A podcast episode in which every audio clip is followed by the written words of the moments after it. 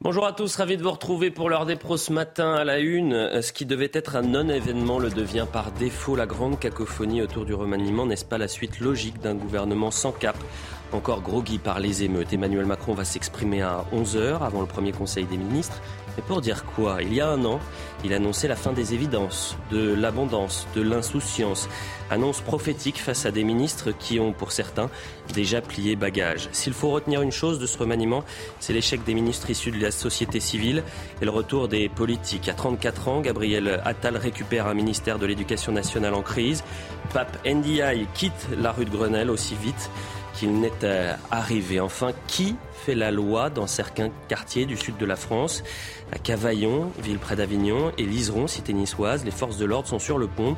Les dealers seraient en train d'acheter la paix sociale en organisant des festivités pour le 14 juillet ou encore pour l'Aïd. Sur place, les habitants démentent ces informations. On en parlera dans l'heure des pros ce matin. Je vous présente les invités dans un instant, un plateau assez politique fait pour l'heure des. Mais avant cela, le point sur l'information, c'est avec vous, Barbara. Bonjour, Barbara. Bonjour, Elliot. Bonjour à tous. Dans l'actualité ce vendredi, eh bien, on attend d'un instant à l'autre eh bien, la passation de pouvoir entre François Braun, ministre de la Santé, qui euh, laisse sa place à Aurélien Rousseau, directeur de cabinet pendant un an d'Elisabeth Borne. Son arrivée au ministère de la Santé s'explique notamment par son expérience, puisqu'il euh, fut euh, directeur de l'Agence régionale de la santé d'Île-de-France de 2018 à 2021, notamment durant la crise sanitaire. En fin de matinée, après plusieurs cérémonies de passation de pouvoir, eh se déroulera un ultime Conseil des ministres avant la pause estivale. Emmanuel Macron doit prendre la parole. Le chef de l'État doit préciser le cap à donner à son nouveau gouvernement. Autour de la table ce matin, huit nouvelles têtes, dont Gabriel Attal à 34 ans. Cette étoile montante de la Macronie eh bien, est nommé Ruth Grenelle à la place de Papendiaï. Il devient ainsi le plus jeune ministre de l'Éducation nationale de la Ve République. Et de nombreux défis l'attendent. Écoutez est plus une question de méthode qu'une question de personne et de profil. Ce que nous attendons de, notre nouveau ministre, c'est de l'écoute, euh, peut-être limiter maintenant aussi le nombre des, réformes qui deviennent ingérables pour l'éducation nationale. Je pense qu'on peut le dire comme ça. Alors après, lors de, sa passation hier soir, Monsieur, Attal a, indiqué vouloir euh, cesser d'envoyer des dizaines de circulaires euh, aux chefs d'établissement et au personnel enseignant. Je pense que ça nous correspondra. Il faut maintenant de l'apaisement, il faut du du, temps éducatif long pour nous et faire en sorte que les corps intermédiaires soient peut-être encore davantage écoutés. Et puis, autre changement notable avec l'entrée au gouvernement d'un fidèle du président, Aurore Berger. Jusqu'ici, présidente du groupe Renaissance à l'Assemblée nationale, la députée des Yvelines est nommée ministre chargée des solidarités. Elle succède à Jean-Christophe Combe. Merci beaucoup Barbara Durand. On fera un point évidemment dans une heure. On est avec Joseph Massescaron ce vendredi. Bonjour cher Joseph. Bonjour. François Calfon est avec nous, conseiller régional Parti Socialiste. Enchanté, comme si c'était la première fois qu'on était sur le, le plateau. Je suis ravi d'être parmi Ah, bah ça me fait plaisir que vous soyez heureux. Mixte. Euh, Laurent Jacobelli, député du Rassemblement National Bonjour, de la Merci d'être avec nous. Martin Garagnon, vice-président Renaissance. Bonjour. Florian Tardif, bonjour à, tous les deux. Et Philippe euh, David. Vous êtes fort, hein Martin Garnier, vous êtes fort. Vous avez réussi à créer un événement parce que ça a été le flou artistique pendant plus de 24 heures. Il paraît qu'il y a des secrétaires d'État qui ont changé trois fois de portefeuille en l'espace d'une journée. Non. Quasiment du, quasiment du jamais vu. Vous voulez qu'on en parle fallait tout le faire. bah, fallait le faire quand même. C'est-à-dire que vous avez plus ça, devait être, ça devait être un ajustement. Factuellement, c'est le cas, avec euh, quand même deux grosses modifications. Mais quand même, cette cacophonie qu'il y a autour de ce remaniement, c'est historique presque. Bah, je ne vois pas que je ne vois pas de cacophonie. Ah bon? Euh, C'est bah, difficile de voir une cacophonie, mais un remaniement, c'est toujours un événement quoi qu'on en dise, même, même minime, même un remaniement technique comme il a pu être qualifié. Mais c'est un remaniement qui a aussi son importance et je pense qu'on rentrera dans le détail sur euh, les principales nominations qui ont eu lieu dès hier. Mhm. Euh, mais il n'y a pas eu de cacophonie. Euh, il y a eu des spéculations de la part de certains médias et commentateurs, ce qui est tout à fait légitime. Ah, c'est de la faute des journalistes. ah, on l'a Bravo. Non, mais... Bravo, c'est de votre faute, Florian. Non, mais ce, qui est, ce, qui est, dingue, c'est qu'effectivement, c'est tout le gouvernement. Ah, excusez-moi, excusez-moi, je suis désolé. On a quand même eu hier des ministres qui ont dû attendre pendant 1h20 le communiqué de l'Elysée pour pouvoir procéder à la passation de pouvoir. Enfin, Gabriel Attal, on nous annonçait dans son entourage que la passation de pouvoir était à 18h30, le communiqué était, est, arrivé vers 19h45, ils ont pu faire la passation de pouvoir à 19h50. Enfin, pas de cacophonie, un tout petit peu quand même. un petit peu de flottement. En, réalité, c'est de la haute politique parce que euh, finalement, on était sur les 100 jours d'apaisement qui n'ont rien apaisé du tout. Et on se retrouve ce matin à commenter euh, la fausse cacophonie qui est là pour effacer les 100 jours d'apaisement qui n'ont rien apaisé. D'ailleurs, on voit qu'il y a un certain nombre de, sujets qui montrent qu'on est loin de l'apaisement.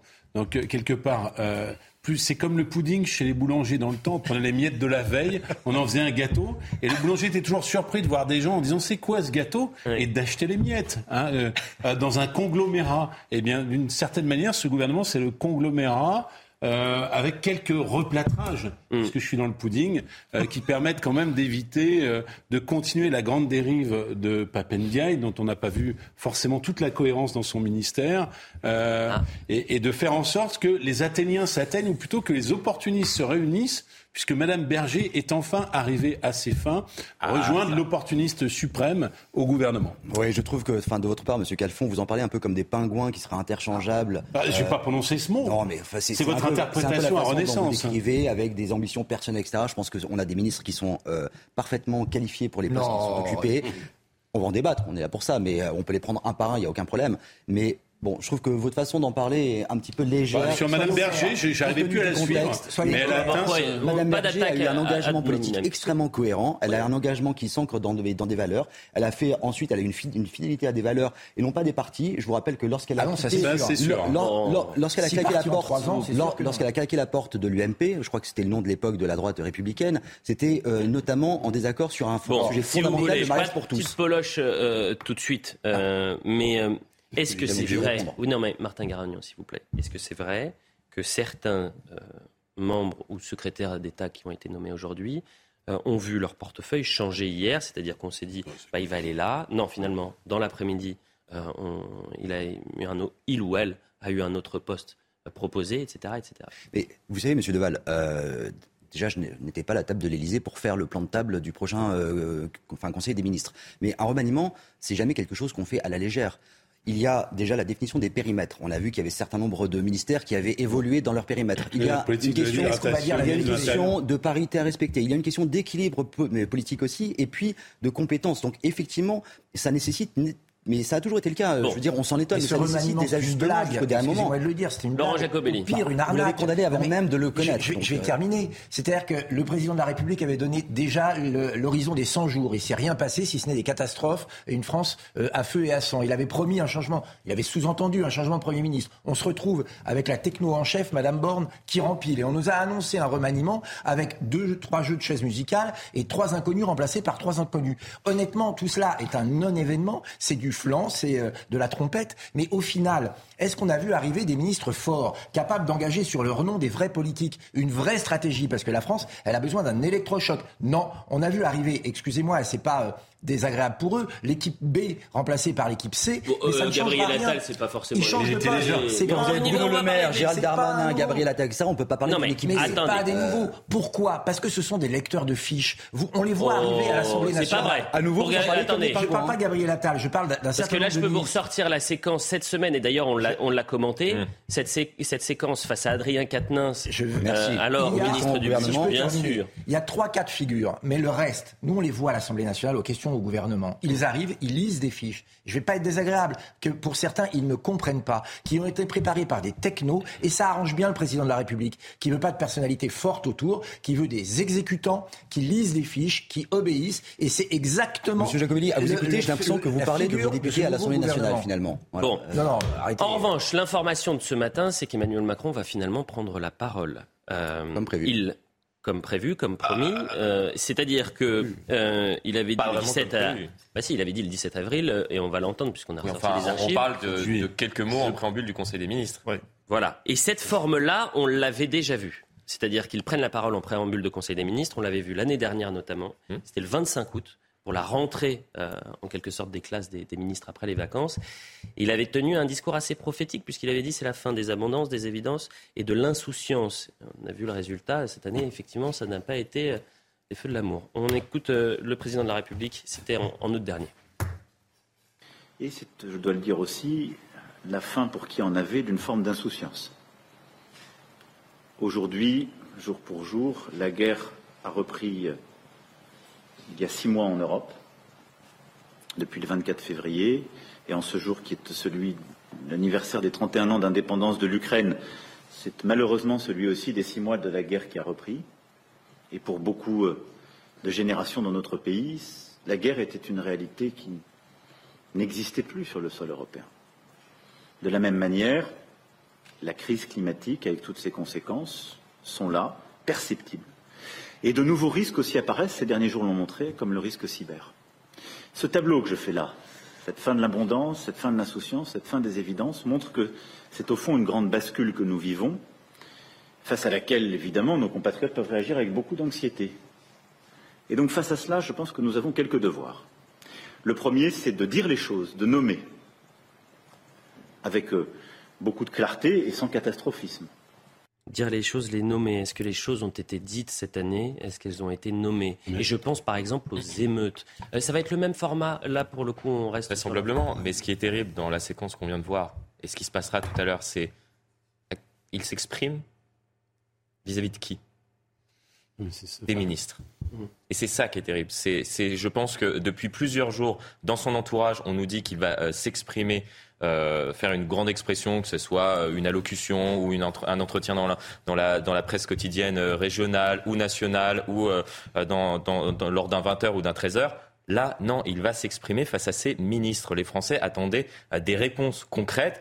Ils vont, j'espère, en avoir. Mais c'est-à-dire que l'expression du président de la République va, être face à des ministres. Et, je pense que c'est un, à nouveau une erreur de communication. La forme vous dérange. Attendez juste un instant, on va écouter encore une nouvelle fois Emmanuel Macron. Ça, c'était le 17 avril dernier, lorsqu'il promettait de faire un point d'étape euh, après les 100 jours qui menaient à l'apaisement.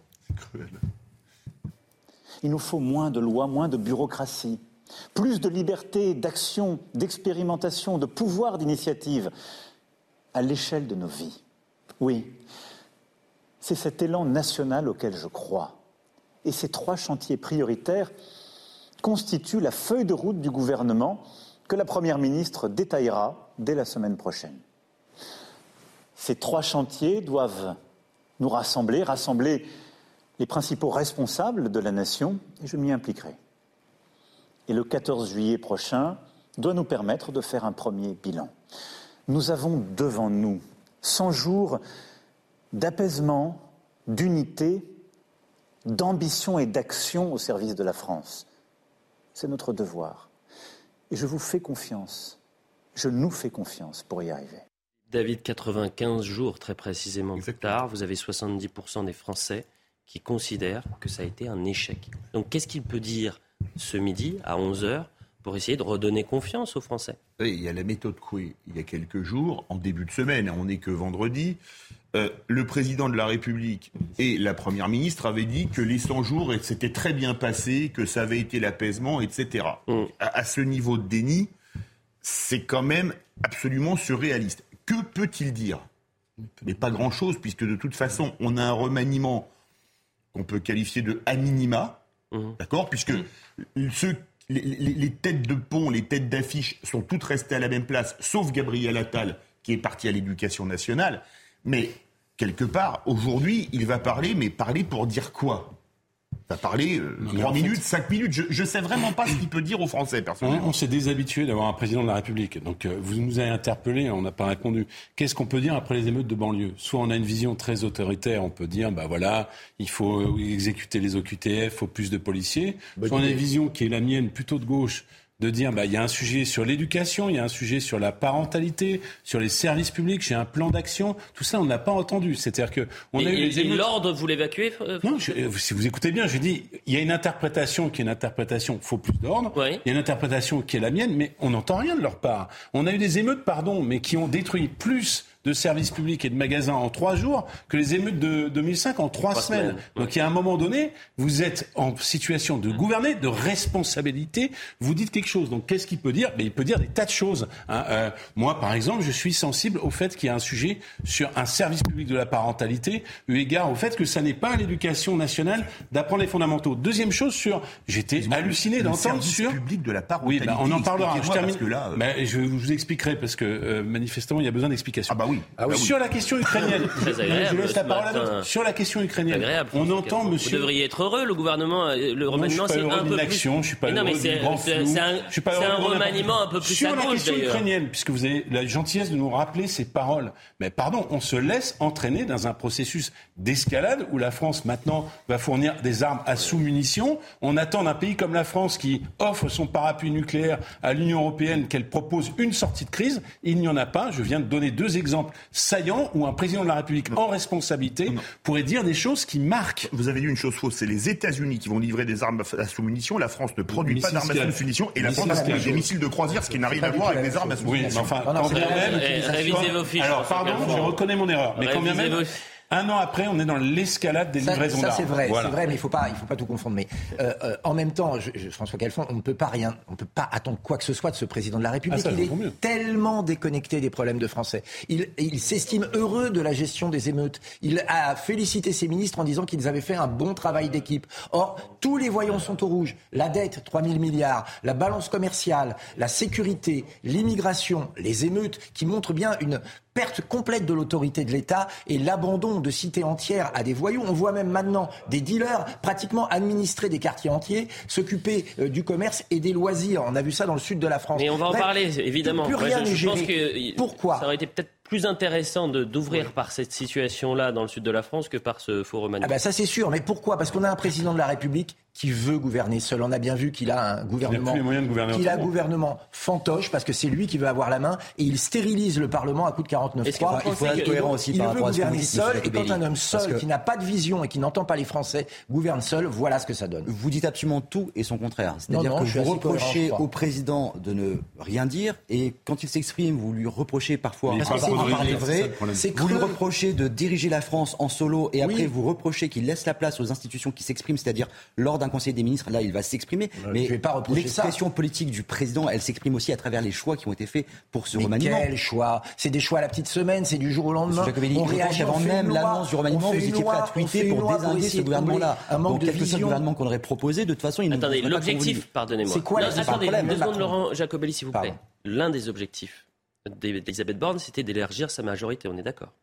Donc euh, forcément, on aurait pu se dire que euh, avec ce nouveau remaniement, il y ait un gouvernement qui soit remanié avec des visibilités, peut-être par exemple chez les Républicains. Mais Monsieur Deval, pour élargir sa majorité, mais pour élargir sa majorité, et je pense que c'était dit très largement, il faut être deux. C'est-à-dire qu'il faut aussi ah, avoir. C'est de la faute des LR, c'est de la faute des journalistes, bon, c'est de la faute des autres. Ce, serait bien que vous puissiez me laisser finir une réponse. Oui, mais franchement, c'est pas, c'est pas pour sympa, quoi. Pour, pour, conclure un accord de gouvernement, il faut bien être deux. Donc ça nécessite aussi d'avoir des oppositions politiques qui sont en responsabilité. On le voit bien à gauche. Alors ça commence un peu à sentir. On a le droit de pas être d'accord. Mais bien sûr, mais, bien sûr, mais parfois vous êtes aussi d'accord. Parce que la constance, ça peut arriver, mais la seule commence à avoir l'émergence d'une gauche qui se sort un petit peu du carcan de la vitesse. Et c'est très bien. Et c'est très bien. Mais à droite, les retraites. À droite, vous voulez que je vous rappelle ce qui s'est passé du gouvernement, en force est-ce que sur les retraites contre le Parlement Est-ce que vous pouvez aussi laisser voilà l'expression parce que vous ne voulez pas être interrompu, mais vous permettez de le faire à chaque fois. Euh, je vous rappelle aussi, je vous rappelle aussi gouvernement. Pardon. Je vous rappelle, aussi l'épisode des retraites. On a bien vu aussi quelle était la consistance idéologique des députés LR qui euh, refusent de voter euh, un texte qu'ils ont porté pendant des années et des années. Donc pour construire une majorité élargie, ça nécessite effectivement qu'il y ait une responsabilité de nos oppositions et qu'il y ait des accords. Nous, on avance texte par texte. Ça a été rappelé pendant le bilan de cette première année de gouvernement Borne. On a passé un grand nombre de textes dans un contexte de majorité relative. Ça montre bien qu'il y a des textes qui sont susceptibles de trouver des majorités. Il y avait un objectif d'élargir sa majorité, vous n'avez pas réussi. Voilà, c'est aussi simple que ça. De... Pardonnez-moi. Vous, vous allez chercher euh, des, des, des, des, personnes qui sont proches de la Macronie. Vous avez été incapable d'aller chercher euh, chez les Républicains. Donc euh, ça va être très intéressant de voir ce qui va se passer à la rentrée. Lorsque vous allez présenter le projet de loi immigration, vous allez faire comment Il faudra que chacun prenne ses responsabilités. Ah, ça va être de la faute des autres encore une fois, mais comme c'est toujours de la faute des autres. Oui, Joseph, bien sûr. Juste un mot. Juste un mot. vous, avez, vous avez tout à fait raison, Elliot, d'insister là-dessus, parce que il y avait une feuille de route qui était une feuille de route très claire. Et Dieu sait si on nous a bassinés, notamment avec les experts en expertologie de, tout poil et tous les éditorialistes de tout bord, en disant ça y est, c'est bon, les LR, à un moment donné, ils vont y aller. Or, depuis le début, on sait très bien qu'il n'y en aura pas. Pourquoi? Parce que l'histoire, en effet, l'histoire de la Ve République, il y a eu souvent des oppositions. Il y a eu souvent des oppositions. Moi, je me souviens très bien, euh, sous, euh, sous, François Mitterrand, le gouvernement de Michel Rocard, il y avait un, groupe d'opposition qui s'appelait l'UDC de Pierre Méniori, et pourtant, il y a des textes, en effet, qui votaient, des textes qui votaient pas. Mais jamais, jamais, ils sont passés sous l'étiage, sous le joug gouvernemental. Or, c'est ça. Madame Borne, elle manie le fouet. Et ce qu'elle veut, évidemment, avec l'opposition, euh, avec le fouet, non seulement avec ses collaborateurs, disons-le franchement, il faut que les gens le sachent, mais aussi le fouet, elle le manie avec l'opposition. Donc ça, évidemment, ça ne peut pas marcher. Ça ne peut pas fonctionner. Alors, vous or, ce dont, a besoin, ce dont on a besoin avec, avec ces émeutes, pour la première fois, on a besoin, je crois, réellement, d'une unité nationale. Regardez Parce que la question, la question, elle est fondamentalement grave. Et moi, j'attendais, j'attendais à Monsieur Monsieur Macron, qui est l'élève, soi-disant, de Monsieur Ricoeur, j'attendais l'esquisse du canevas de quelque chose qui ressemble au portrait de ce qui s'est passé. Joseph, je veux bien vous donner la parole, mais regardez en direct, il y a la passation de pouvoir entre euh, François Braun et euh, Aurélien euh, Rousseau. Écoutons, allez, quelques instants, peut-être François Braun. il y aura un sujet hein, sur Aurélien Rousseau, hein, parce que c'était le président de l'ARS Île-de-France, l'ancien directeur de cabinet d'Elisabeth Borne. les ARS, après la crise sanitaire, ça a été... C'était formidable, oui. Voilà. François Braun, on l'écoute un instant et ensuite on revient. Et je vais essayer de rester digne. L'homme de la Pampa, quoique rude, reste un homme sensible, pour paraphraser un acteur que j'adore. Merci aussi à tous ceux dont on ne parle jamais assez. Intendants, cuisiniers, hôtesses d'accueil, agents de sécurité, j'en oublie. Je pense aux chauffeurs, aux officiers de sécurité qui, plus que tout autre, ont partagé ma vie et celle de ma famille depuis un an. Je vous en suis à tous très reconnaissant. Merci à tous ceux, directeurs généraux, chefs de bureau, secrétaires, professionnels de santé, agents de la fonction publique, toutes les équipes qui font fonctionner ce magnifique ministère, ses services, ses agences, les ARS, bien sûr, les ARS, Monsieur le Ministre. Votre engagement sans faille n'est pas assez reconnu. Merci aussi aux professionnels de santé, sans qui rien n'est possible. Car euh, j'en suis convaincu, cette réforme nécessaire de notre système de santé ne se fera pas sans vous, et encore moins contre vous. Et ce n'est pas du corporatisme, comme j'ai pu l'entendre, mais simplement du réalisme, du pragmatisme, du bon sens. Et il ne faut jamais l'oublier. Médecins, directeurs d'hôpitaux, agents administratifs, sages-femmes, infirmiers, pharmaciens, kinés, aides-soignants, chirurgiens dentistes, assistants de régulation médicale, ambulanciers, psychologues, préparateurs en pharmacie, assistants dentaires, assistants médicaux, travailleurs sociaux, médiateurs en santé, industriels, j'en oublie, j'en oublie beaucoup. Vous êtes les briques et le ciment de notre système de santé. Malgré les crises de l'été 2022, du monkeypox, de la triple épidémie hivernale, des pénuries de médicaments, nous avons réussi à faire évoluer les mentalités vers un système de santé rénové et développer l'ébauche d'une culture de la prévention. Réussi à initier ce changement de paradigme qui passe d'un système basé sur l'offre de soins à un système basé sur la réponse aux besoins de santé de nos concitoyens. La pente est rude, le chemin encore long, la destination encore trop floue pour certains, et j'en accepte une part de responsabilité. Mais je suis convaincu que nous sommes dans la bonne direction. La santé de demain sera préventive, collaborative, centrée sur les territoires, équitable et humaniste. Voilà pour les premiers mots euh, de François Braun, qui, contrairement, non mais sérieusement, contrairement à Papendiaï hier, il vient de dire j'assume et j'ai une part de responsabilité. Hier, Papendiaï, il disait j'ai aucun regret. Hein. Euh, pendant son discours. J'ai aucun regret. Ah. Euh, là, vous avez quelqu'un qui euh, explique que la situation est compliquée, que la santé vit une crise peut-être sans précédent, et que bah, finalement, sur le temps un peu plus long, il arrivera, ou du moins, ils arriveront qui à, faire véritablement, pardon, mais M. Bon a essayé hein, de prendre un bras le corps, notamment dans le, mmh. en ce qui concerne les urgences. Hein. il a, enfin, les, médecins qui travaillent dans les urgences savent qu'il a essayé véritablement. Et c'est dur pour lui parce que hier, il était en matinale, il était même en plein interview, il pensait garder son poste dans l'après-midi. Il apprend que euh, finalement c'est on vire, on vire un ministre qui a vraiment essayé, c'est-à-dire qui a mis les mains dans le cambouis c'est quand même une image. Et tout ça pour mettre en effet l'ancien directeur de cabinet de Madame Borne, mmh. qui a fui Madame Borne, je le comprends, l'ancien directeur de cabinet de, de, Madame Borne, qui est, comme vous le rappelez très justement, qui a été le patron des ARS.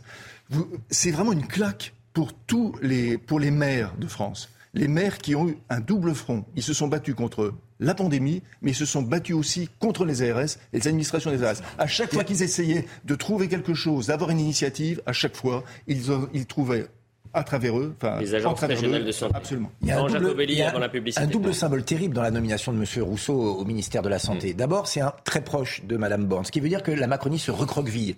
Euh, ce sont soit des amis euh, mm. de la famille Macron, soit des gens qui ont déjà travaillé avec eux. Hein, euh, et donc, on sent bien ah qu'il y a un entre-soi, il y a un clan qui veut se ferme un peu aux idées extérieures, et c'est assez terrible quand on voit la déconnexion. Et le deuxième symbole terrible, c'est que c'est effectivement un homme qui vient des ARS. L'ARS, c'est quoi? C'est la suradministration qui tue la santé. C'est ce qui asphyxie nos hôpitaux. C'est ce qui asphyxie euh, tous euh, les systèmes euh, de santé et qui accrue la désertification médicale. Les ARS, ce sont de petits technocrates gris qui essayent de s'occuper de la santé, qui mettent tous les budgets dans la comptabilité et qui enlèvent des budgets dans les services opérationnels. Et c'est symboliquement un homme qui vient de là, qui est nommé à la tête de la santé. Autant dire qu'on a des jours terribles qui s'annoncent pour notre système, déjà bien malade. On pourrait rajouter quand même un, symbole supplémentaire. dans toute la crise du Covid, on a dit on en a marre d'avoir des technos, on veut des médecins aux commandes. François Braun, il est ce qu'il est, mais les médecins.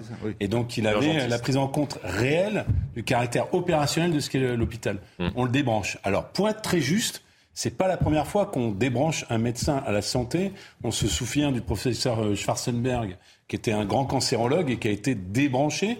Et d'une certaine manière, euh, oui, il y a une permanence de l'état profond, comme dit un autre. Euh, c'est qu'en matière de santé, c'est bien les technocrates qui gouverne le système avec euh, toutes les incohérences et les impasses qu'on connaît. C'est-à-dire, euh, on était il y a encore 5 ans, 10 ans fiers de notre supposé meilleur système de santé du monde, et on se retrouve face à une faillite réellement collective. on va pas, et puis on va pas dédouaner Rousseau. Et, souvenons-nous, euh, pendant la. C'est un peu naïf comme image, si je puis me permettre, monsieur Massescar. Allez, la publicité. Non, mais il faut se souvenir que pendant la crise sanitaire, on a souvent parlé de ces lits qui avaient été euh, supprimés euh, depuis ah bah 2017. je rappelle que l'époque, signal, en même temps, regardez, est-ce que vous pouvez vous écouter les uns les autres et ne pas vous interrompre tout le temps, à chacun son tour Merci. Mais le signal envoyé, effectivement, il est terrible. C'est-à-dire qu'on débranche un médecin pour mettre un administrateur. Enfin, on, n'a donc rien appris de la crise du Covid. Ça s'appelle la technostructure. Le tableur Excel remplace le stéthoscope. La, publicité, Martin Garagnon, vous avez eu, je, tiens les comptes, vous avez eu ah bah. plus la parole que les autres euh, dans cette première partie. C'est le seul avocat du système. La publicité, on parlera de Gabriel Attal dans un instant. Et puis, effectivement, on va pas faire euh, une heure euh, sous le remaniement. Et donc, on parlera de ce qui se passe dans le Sud. À tout de suite.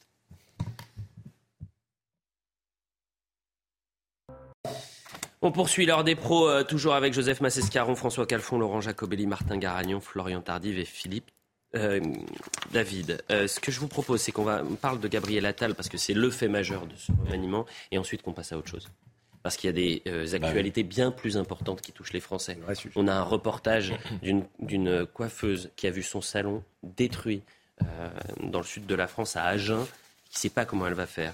Vous avez une agression ultra violente à Toulouse. Personne n'en parle de cette jeune femme qui a été euh, attaquée à coups de tesson mm. par euh, trois individus déjà connus euh, des services de police. On pourrait même parler de la Courneuve, où il y a la question du burkini qui s'impose. Donc tout ce qui est de la petite poloche, pardonnez-moi Martin Garagnon, mais on va passer très rapidement à autre chose et ce remaniement. Ce que je vous propose en revanche, c'est qu'on parle de Gabriel Attal, parce que là, c'est un élément important. C'est-à-dire que pendant un an, les professeurs, les parents d'élèves, les, euh, les, les, élèves, eux aussi, se sont sentis abandonnés par le ministre de l'Éducation nationale.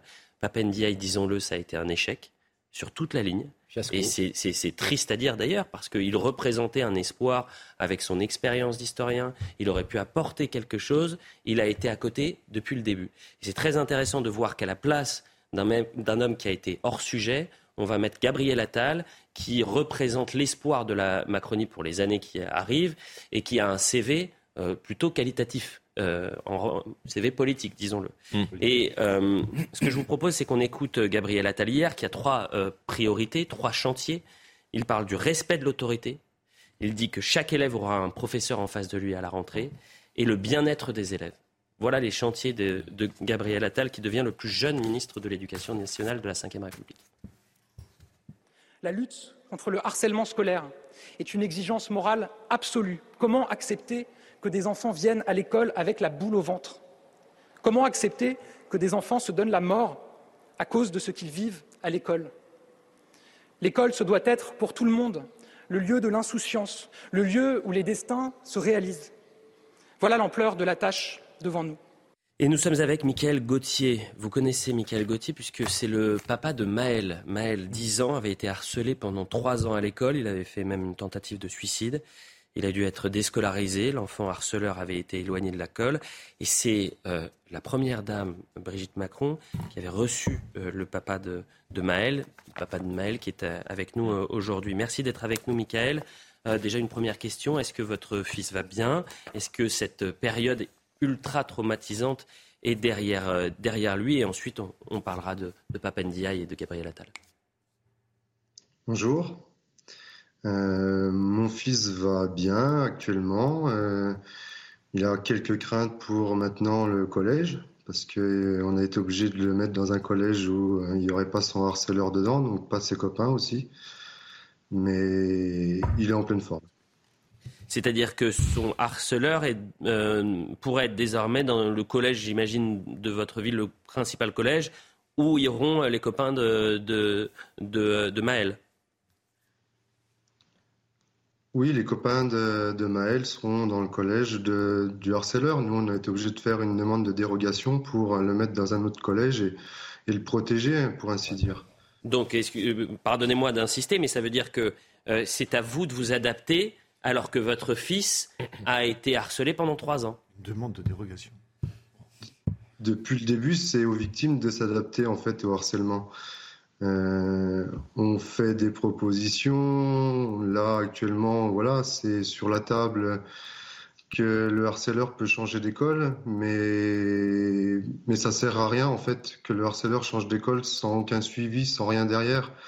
Euh, Madame Mercier, la sénatrice de Saône-et-Loire, avait un projet de loi. Monsieur Papendiaï en a pris la moitié et c'est juste changer le harceleur d'école s'il n'y a pas un suivi derrière. Ben, en fait, ça recommence. Euh, euh, parlons justement de, de Papendiaï. Euh, c'est, cette affaire concernant votre fils a été relayée dans les médias, je pense, au mois de janvier et février dernier, si je ne m'abuse. Et c'est par le relais médiatique qu'il y a eu finalement une sorte de réveil politique. Mais c'est la, la femme du président de la République, Brigitte Macron, euh, qui euh, s'est engagé dans ce dossier-là. Parce que jamais, et dites-moi si je me trompe, jamais euh, Papen Diaye, par exemple, ne vous a contacté. Bah, vous vous trompez pas. J'attendais toujours son coup de téléphone jusqu'à hier. oui, c'est. On pense vraiment que c'est Mme Macron qui est intervenue dans le dossier. Après, on, personne ne nous a dit vraiment tout ce qui s'était passé. c'est des suppositions, mais oui, pour nous, il n'y a rien eu de, sa part, en fait, euh, à part, euh, à part se montrer euh, à la télé. C'est tout ce qu'il a fait, en fait, pour nous. Et pour les autres enfants aussi. Hein. Et qu'attendez-vous donc du nouveau ministre de l'Éducation nationale, à savoir Gabriel Attal? Ben, Je pense que là, il va falloir mettre un plan d'urgence en place pour le harcèlement. On, voit, on voit encore cette année tous les enfants qui sont partis à cause du harcèlement. Euh, il n'y a aucune considération de l'ancien ministre. Euh, on a vu avec notre avocat qui est maître de Buisson que, vu comment ils ont été reçus avec euh, la maman de l'INSEE, c'est inadmissible. Donc nous, ce qu'on ce qu'on aimerait, c'est un, c'est vraiment un plan d'urgence, c'est une lutte dès septembre avec peut-être des pubs, mettre un plan de pub Mm. Aussi de la communication au sein de l'école. Euh, vraiment mettre obligatoire le plan euh, phare avec, euh, avec tout le monde en, en lien, c'est-à-dire que même les parents, les enseignants, qui aient une formation adéquate pour tout le monde, parce que bah, juste les enseignants, ça suffit peut-être pas. Il faut peut-être aussi rendre responsables les parents. Les parents sont responsables de leurs enfants de la maternelle jusqu'au lycée et je pense qu'il faut les mettre en, il faut les mettre dans la boucle. Donc on aimerait vraiment un énorme plan, euh, plan à la rentrée parce que sur le harcèlement scolaire. Bien sûr, puisque sur le harcèlement, oui. 800 000 à 1 million d'enfants seraient victimes de, de harcèlement selon un rapport sénatorial. Merci beaucoup. Euh, euh, Michael, c'était important d'avoir votre témoignage ce matin. C'est l'une des promesses, c'est l'un des défis euh, de Gabriel Attal à la rentrée en disant il faut que les enfants soient heureux. Euh, il parlait de ces enfants qui sont partis parce qu'ils n'ont pas été soutenus, soit par l'établissement. Rappelez-vous des alertes de la maman de l'INSEE euh, qui alertait l'établissement scolaire, qui avait, qui avait envoyé une lettre ouverte, une lettre à l'Élysée, au président, au ministère également. Et pendant trois semaines, Papendia, il n'avait pas décroché son téléphone pour essayer de la contacter. Il avait dit qu'il n'arrivait pas à joindre les parents. Oui, moi, non plus. On va réécouter la maman de l'INSEE qui avait, reçu, qui avait été reçue finalement par le ministre de l'Éducation nationale. Et c'est là où il y a eu une bascule et on a senti que finalement, euh, il n'était pas fait pour ce poste-là. Euh, elle ressort de cet entretien, elle dit J'ai pas l'impression d'avoir été entendue. Mon ressenti, euh, il n'y avait aucune sincérité de sa part, aucune conscience de, vraiment ce qui se passe aujourd'hui. Et je pense que bah, c'est pris beaucoup à la légère ce qui arrive je me sens pas du tout soutenue et non. Quand j'entends ça, excusez-moi Martin Garagnon, mais que euh, on apprend qu'en début de semaine, euh, vous avez un président qui dit soyez fiers de ce que vous avez fait à tous les ministres. Euh, pardonnez-moi. Ne vous excusez pas, Deval. Ce qui s'est passé concernant l'éducation nationale, il y a quand même eu un, léger problème. Ce que vous venez de montrer est effectivement inacceptable. Ça a été dit. D'ailleurs, Brigitte Macron a reçu les parents de l'INSEE à cette occasion-là. Et à l'issue de cet entretien, les parents de l'INSEE ont confirmé que la tonalité n'était pas du tout la même. Alors, pour Gabriel Attal, je lui souhaite évidemment d'en recevoir le moins possible des parents euh, d'enfants victimes de harcèlement, mais je peux vous garantir que s'il devait en recevoir, il saurait prendre le problème à bras le corps.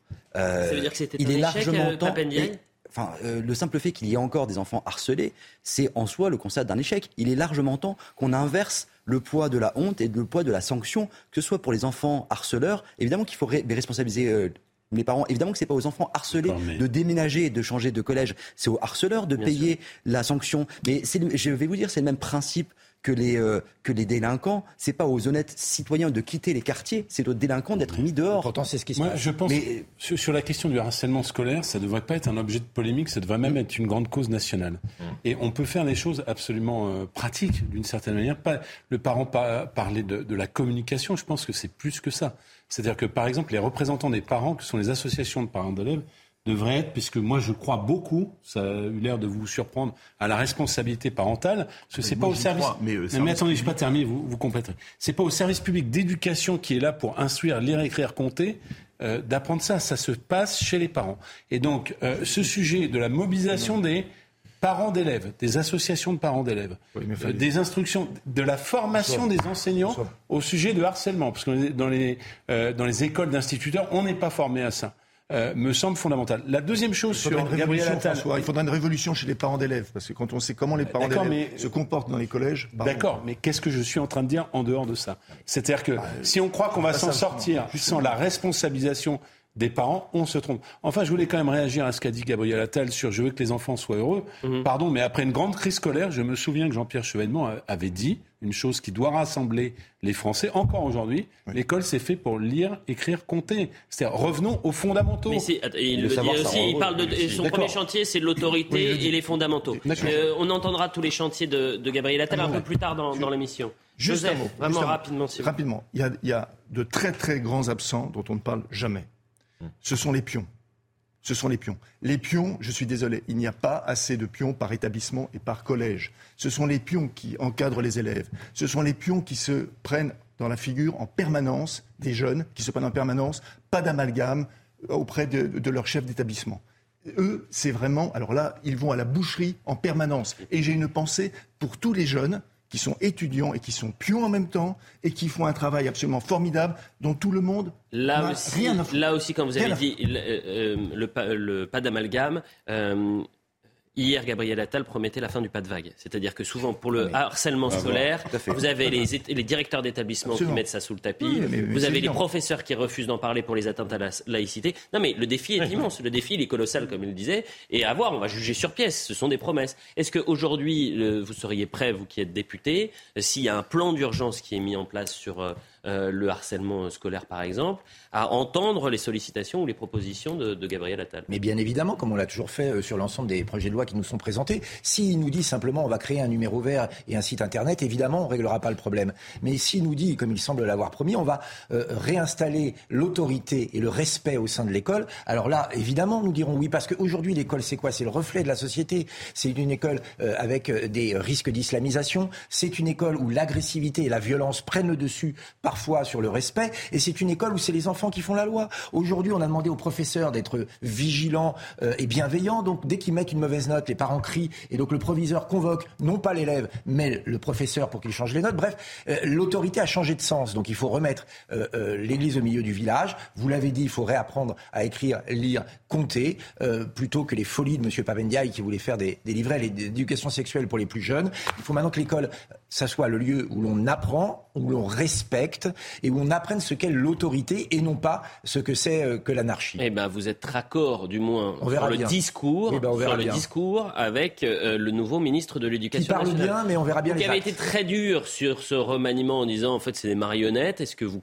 considérez que c'est un, choix judicieux euh, de passer de Papendiaï à à euh, Gabriel Attal Alors, si Gabriel Attal arrive à faire pire que Papendia, il mérite d'entrer dans le livre des records. Ça, c'est sûr. Maintenant, je ne sais pas ce qu'il va faire. C'est difficile pour moi de juger. La, folie, c'est d'avoir nommé M. Papendia à l'éducation nationale, dont on connaissait les penchants wokistes, donc on connaissait les théories. Croire que c'était l'homme qui pouvait ramener euh, l'apprentissage et le respect à l'école était déjà une pure folie. Ce qui m'a marqué hier, et je ne sais pas si vous êtes d'accord avec moi, c'est que euh, en l'espace de deux discours, euh, euh, du moins d'un discours, celui de Gabriel Attal, il a réussi en 10 minutes à faire oublier déjà, et c'est tellement triste, euh, euh Papendiaï. C'est-à-dire qu'il a eu un, discours d'adieu Papendiaï qu'on ne retiendra absolument pas. Et en 10 minutes, Gabriel Attal a dit bon. Non, on a entendu le, témoignage de, ses parents. C'est-à-dire qu'en un an, c'est Brigitte Macron qui a fait plus pour l'éducation nationale que Papendiaï. Sur le harcèlement. Ne bah, soyons pas sur le harcèlement. Bah, euh, Agen, voilà. Non mais avançons un peu parce que si, on va pas faire une heure de remaniement, même deux heures de remaniement. Je pense aux téléspectateurs. Il y a beaucoup de choses à traiter euh, ce matin et des sujets extrêmement euh, importants. on a beaucoup parlé des émeutes. Vous avez refusé de, voter du côté du Rassemblement national ce projet de loi qui. pourquoi vous allez l'expliquer, mais je suis hum. pas sûr que les téléspectateurs comprennent bien.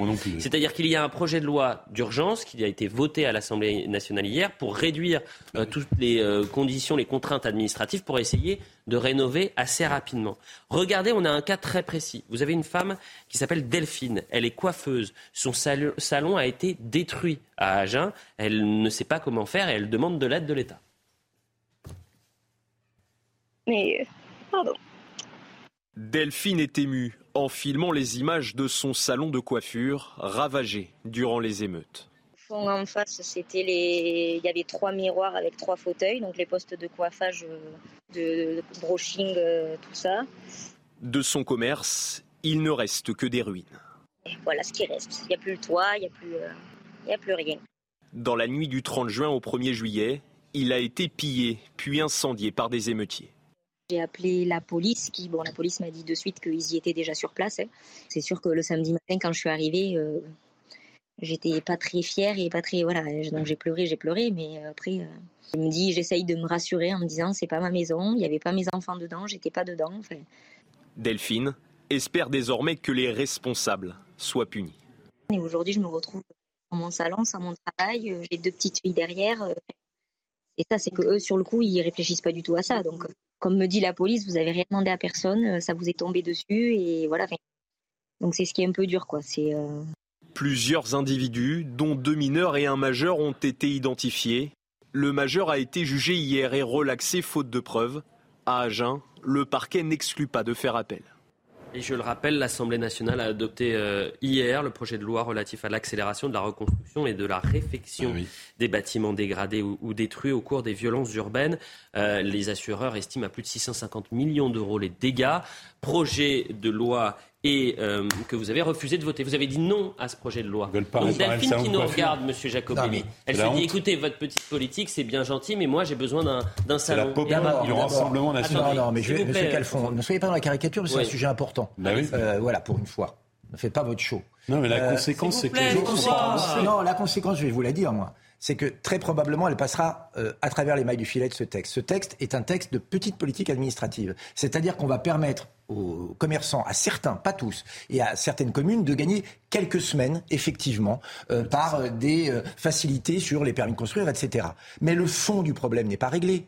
C'est bien ça le problème. C'est que cette loi ne règle rien. D'abord, on ne parle pas du problème essentiel. C'est qu'en France, aujourd'hui, il y a eu des émeutes. Aujourd'hui, en France, il y a des gens qui, à part un sentiment d'impunité, mettent le feu à des mairies, attaquent des bibliothèques et brûlent des commerces. Pas un mot on ne parle pas d'émeutes dans ce projet de loi. Ah, le mot d'ailleurs, on a demandé à ce que le mot soit intégré, ils ont refusé. Et on parle de quoi? On parle de violence euh, urbaine. De violence urbaine. Bah, voilà. Autrement, qui va payer? Parce que c'est ça le problème. C'est que euh, la coiffeuse que nous avons vue et que je salue et on comprend sa détresse, finalement, elle va payer. Elle va payer. Tous les Français vont payer. Ce sont sur nos impôts qu'on va reconstruire. C'est toujours les mêmes qui payent les, euh, les folies de ceux qui, aujourd'hui, cassent la France. Il y a eu 100 milliards 100 milliards pris dans la poche des Français pour réhabiliter soi-disant les banlieues. Et voilà ce qui se passe. Qui va s'en sortir avec l'impunité Les casseurs. Qui vont payer Les honnêtes citoyens et les Français? voilà ce que dit ce projet de loi. Et nous ne pouvons pas être d'accord. Pour nous, c'est casseurs-payeurs. Ceux qui ont cassé. La Il faut prendre l'argent sur leur RSA, sur tout ce qu'ils peuvent toucher, à vie s'il le faut, pour qu'ils remboursent au maximum les, euh, dégâts qu'ils ont causés. Et tout cela a été refusé par le gouvernement. Le gouvernement a été clair, c'est aux Français de payer, nous ne sommes pas d'accord avec cette la, la, vérité, c'est que par idéologie, par dogmatisme, donc vous pouvez faire votre meeting à l'instant, c'est que vous... Pardon, mais je vais développer un propos. Euh, vous refusez le remboursement ou l'accélération des remboursements à des personnes. Donc, si vous voulez, elle sera bien contente, faux. Euh, la coiffeuse, que par idéologie vous, vous disiez, faux, puisque on va prendre le, le, ministre, le ministre lui-même explique que 90 Jacobelli n'a pas besoin d'un interprète. Non, mais par contre, on a, on a besoin d'un journaliste sur le terrain. Je suis Attendez, juste un instant. Attendez, j'arrête tout. Non, mais juste un instant. Faut juste rétablir Respectons-nous sur le plateau. Il est journaliste. D'accord. C'est news. Et il rappelle les faits. Je vous rappelle. Quand vous dites une bêtise, il, il va. Quand, quand vous dites une bêtise, il revient sur, sur, l'information. Ok Et soyons agréables sur ce plateau, s'il vous plaît. Je me tais le temps que vous. Ou Monsieur Jacques. Non, mais vous n'êtes pas très sympa depuis le début de l'émission. Par le ministre Christophe Béchu, qui est en charge de ce dossier. Sans ce texte, 90 à 95% des dossiers peuvent être traités. Ce texte permet de traiter Moi, 5 des dossiers. Donc ce que vous dites, c'est faux. Mais d'accord. Enfin, il y a quand même 5% bah, de gens. Ça ne vous intéresse pas. Il y a quand même un certain nombre de personnes qui attendent des indemnisations. Bien évidemment. Ce projet de loi. Euh, moi, je suis d'accord sur le fait qu'on peut avoir un débat sur la, la gravité des faits. Mais je ne suis pas d'accord que par idéologie, c'est ce que vous faites. Absolument euh, vous freinez les indemnisations de gens qui ont besoin d'un outil de travail. Et vous êtes souvent comme ça. Monsieur donner la parole. Au lieu de calmer, de réparer la société, par idéologie, vous, vous préférez accroître les tensions. Moi, je vous le dis. Allez-y. Monsieur Calfon, c'est faux ce que vous dites. Ah ben, voilà, ça n'accélérera pas l'indemnisation, ça se permettra de se substituer ou de trouver des moyens complémentaires pour des cas très précis. Et on l'a dit, c'est 5%. Donc il est à peu près sûr que cette dame ne sera pas concernée. En revanche, ça entérine une chose, c'est écrit maintenant dans la loi, c'est les Français par leurs impôts qui vont payer ce qu'ont fait les casseurs et pas les casseurs. Il y a un élément majeur. Ça, il fallait, il fallait s'opposer à y ça. A un élément... quelques cas qui vont en bénéficier. Il y a un élément majeur, c'est que euh, cette proposition casseur-payeur était euh, accepté, c'était aussi un vœu de 70% des Français. 70% des Français, Martin Garagnon disait, euh, à un moment donné, il faut que ceux qui euh, pillent, ceux qui saccagent, ils règlent aussi la facture. C'est pas à chaque fois aux Français de régler, aux contribuables qui ne disent rien, et on se retrouve dans une situation où peut-être que dans euh, quelques mois, s'il y a une nouvelle émeute, vous avez, le consentement à l'impôt euh, peut être fragilisé à cause de ça. Monsieur Deval, on est tout à fait d'accord, et ces termes de payeur-casseur, ils ont été aussi utilisés par Gabriel Attal. On en parlait à l'instant dans un autre contexte. Il a parfaitement assumé ce principe. Donc sur le principe, on est parfaitement d'accord. Ce qui vient de se passer sur le plateau est quand même assez révélateur du fonctionnement de notre système politique, parce qu'on a d'un côté la gauche qui euh, se gorge d'approximations depuis, enfin, depuis le début sur l'Ukraine et maintenant sur, sur cette loi, et euh, l'extrême droite qui est dans la mauvaise foi absolue. Vous dites à l'Assemblée, c'est toujours pareil. À l'Assemblée, c'est toujours pareil. C'est-à-dire que lorsque nous proposons un texte comme celui dont on parle, on a l'extrême gauche qui nous dit non, votre texte est beaucoup trop sécuritaire, et l'extrême droite qui nous dit votre texte est beaucoup trop laxiste. Donc on ne le vote pas. Au final, qu'est-ce qui se passe On a des Français, des, commerçants comme cette personne dont on vient de voir le témoignage, qui se retrouvent venez à l'Assemblée nationale. Donc vous êtes dans une posture, et là je rejoins, je rejoins Monsieur Calfon. Ah, vous êtes dans, un bon point. Vous êtes dans, de temps en temps. Et en même temps. On voit où ça vous Vous êtes, vous êtes dans une posture idéologique, c'est-à-dire que vous refusez par principe des textes et même. Mais c'est faux. Et vous l'avouez en creux, monsieur euh, Jacobelli. Vous, êtes en train de dire. dossier, c'est terrible. Peut-être cette personne, on est à peu près sûr, on n'est pas tout à fait sûr qu'elle. Ah non, non, je suis très, je suis dans le doute, dans le doute, soutenez l'action de reconstruction dont les Français ont besoin à l'heure actuelle. de vous reprendre. On peut, je vais me vous êtes toujours de vous dans, vous êtes toujours dans le même discours, c'est-à-dire que vous préférez vous attarder sur les problèmes que plutôt que d'aborder des solutions, parce que c'est votre fond de commerce. Allez, allez. D'abord, il n'y a personne d'extrême droite. Hein. Autour de cette table, l'extrême droite, c'est quelque chose. Il y a terminologie. Euh, des républicains, au sens où on respecte la République à l'Assemblée nationale. Mais nous votons des textes. J'ai moi-même eu la chance euh, de gérer le, dossier de la euh, programmation de loi militaire et nous l'avons voté. Mmh. Nous votons des textes quand ils vont dans le bon sens, même s'ils y vont pas assez fort, pas assez vite, pas assez loin. Mais quand un texte est contraire à l'intérêt général, nous votons contre. ce texte-là, vous n'avez pas grand-chose à lui reprocher. Vous êtes dans une posture parce que vous non, c'est pas une. Posture. Vous allez bien que vous l'expliquez. Vous préférez l'idéologie en français. Vous n'y arriverez pas, les gens ne croiront pas. C'est déjà le consentement à l'impôt pour des gens qui ont brûlé, détruit, saccagé, pillé, c'est pas possible. Vous le disiez, 70% des Français qui ne voulaient pas payer. Mais c'est la double peine. Non, c'est pas 70% des Français qui ne voulaient pas payer, c'est 70% des Français qui euh, sont favorables à, mettre en place le, le, casseur payeur. Ça devrait être 100% même. Ça devrait être 100% des Français, bien sûr. Il y, a la double peine pour les contribuables parce que les primes d'assurance elles vont augmenter massivement. Il y a plus de 600 millions d'euros de travaux. Est-ce que vous croyez que les compagnies d'assurance vont dire non, non, on ne touche pas à vos primes Mais qui va payer encore La personne qui paye honnêtement sa contribution. Je vais vous prendre, attendez, je vous prends un exemple. Quelqu'un qui roule en état d'ivresse, la personne qui a un accident. Monsieur Palmade, pour ne pas le nommer. Euh, non, mais c'était sous drogue. oui. C'est la même chose. Vous, les assurances vous indemnisent, mais vous, vous êtes condamné à indemniser ensuite parfois à vie. Et il faut que ceux qui mm. ont cassé, que ceux qui ont brûlé, que ceux qui ont payé payent. Il n'y a pas de raison qu'il y ait le payeur-payeur dans l'écologie, le pollueur-payeur dans l'écologie et pas le casseur-payeur. Avant la publicité, avant la publicité, une seconde. Juste une seconde. Donc tout le monde est d'accord avec nous. Donc tout le monde est d'accord pour dire que, ce projet, que ah, cette loi, que cette loi ne va pas dans le bon sens. Et en fait, c'est pas une double peine, c'est une triple peine. Parce que les Français, les braves gens qui se sont levés le matin, qui ont été bossés, qui payent leurs impôts. Ils ont déjà payé 100 milliards pour la politique de la ville. C'est-à-dire pour déjà reconstruire ces quartiers. Deuxièmement, ils vont payer plus d'impôts pour les reconstruire. Et troisièmement, ils vont avoir, ils vont avoir un pouvoir d'achat qui baisse C'est inique. Vous êtes pour ou contre le système de casseurs-payeurs En fait, je vais m'exprimer en plus que 140 signes. Regardez ce qui s'est passé au Blanc-Ménil, où le maire du Blanc-Ménil, suite à des émeutes, a décidé de priver les habitants du Blanc-Ménil des festivités du 14 juillet. Et ça veut dire quoi? Ça veut dire que les voyous ont raison. Ils ont brûlé des écoles. Vous répondez pas à ma question. Non, mais je suis en train de vous répondre. Non, je, vous demande si le casseur-payeur, est-ce que vous êtes favorable à ça Je ne suis pas pour la double peine pour les habitants. Quand on supprime des festivités ou des investissements de la commune. non, mais moi, je vous pose la question. Non, non, non, mais vous n'êtes pas clair. Vous n'êtes pas pour Vous n'êtes pas là. Vous n'êtes pas là pour poser des questions, François Calfon. D'accord. Vous êtes là pour répondre aux questions et vous répondez pas à la question. Bah non. Est-ce que vous êtes pour le système de casseur-payeur Non, enfin, moi, je ne crois pas à ça. Voilà, c'est clair. Voilà, la publicité. Pour moi, c'est clair. Euh, merci. Qui reste? Tout le monde reste, sauf Laurent Jacobelli qui doit quitter le plateau. Non, vous n'êtes pas puni, mais essayez de répondre aux questions. Vous y avez répondu. Vous êtes contre le ah système de, casseurs-payeurs. Absolument. Oui, bah, vous faites partie des 30% de Français qui sont contre. Il y en a 30%. Voilà. La pub. 30%, c'est un rêve, là. Ah, il y a 50% contribuables. Un peu plus de 10 heures sur CNews, la suite de euh, l'heure des pros, bien sûr. Philippe David, Joseph Massescaron, euh, Florian Tardif, Martin Garagnon. Arrêtez le téléphone, vous n'êtes pas dans le gouvernement, c'est fini. Euh, C'était hier, hein, donc vous pouvez poser le téléphone. Et François, François, François Calfon. Non mais ah, peut-être que ça peut changer, hein Non? Vous avez été contacté. Mais très proche de Gabriel Attal, hein, je tiens à dire. Hein. Oui, c'est vrai que vous êtes proche de Gabriel Attal. Vous l'avez salué. secrétaire d'État et je, service national universel. Avec beaucoup de fierté appris la nomination donc de Gabriel Attal à l'éducation nationale mais aussi de Prisca Thévenot à la jeunesse et au SNU, qui est aussi une députée des Hauts-de-Seine brillante. On a beaucoup, euh, j'ai la chance d'avoir beaucoup de députés brillants dans Est-ce qu'on vous a contacté, Monsieur Garagnon Pour bah, euh, Pour travailler autour, par exemple, de Gabriel Attal, de, de, de, Madame Prisca Thévenot Alors, je peux vous dire que si ça avait été le cas, euh, je respecterais le secret et la confidentialité de ce type d'échange. Oh, c'est beau. Ah. Le point sur l'information, on est en retard, un peu plus de 10 heures avec. Vous avez été contacté, Barbara Durand Non, non, non. L'info avec vous. Rebonjour Eliott, bonjour à tous. Dans l'actualité ce vendredi, eh bien, la prise de parole d'Emmanuel Macron d'ici euh, moins d'une heure. Le président doit s'exprimer en ouverture du Conseil des ministres et notamment préciser le cap donné à son nouveau gouvernement. Un cap et des objectifs à remplir, chose dont est incapable le président selon Nicolas Dupont-Aignan. Le président de Debout la France était l'invité de Florian Tardif dans la matinale sur CNews. Écoutez-le. En fait, il ne connaît pas le pays, il l'a jamais connu.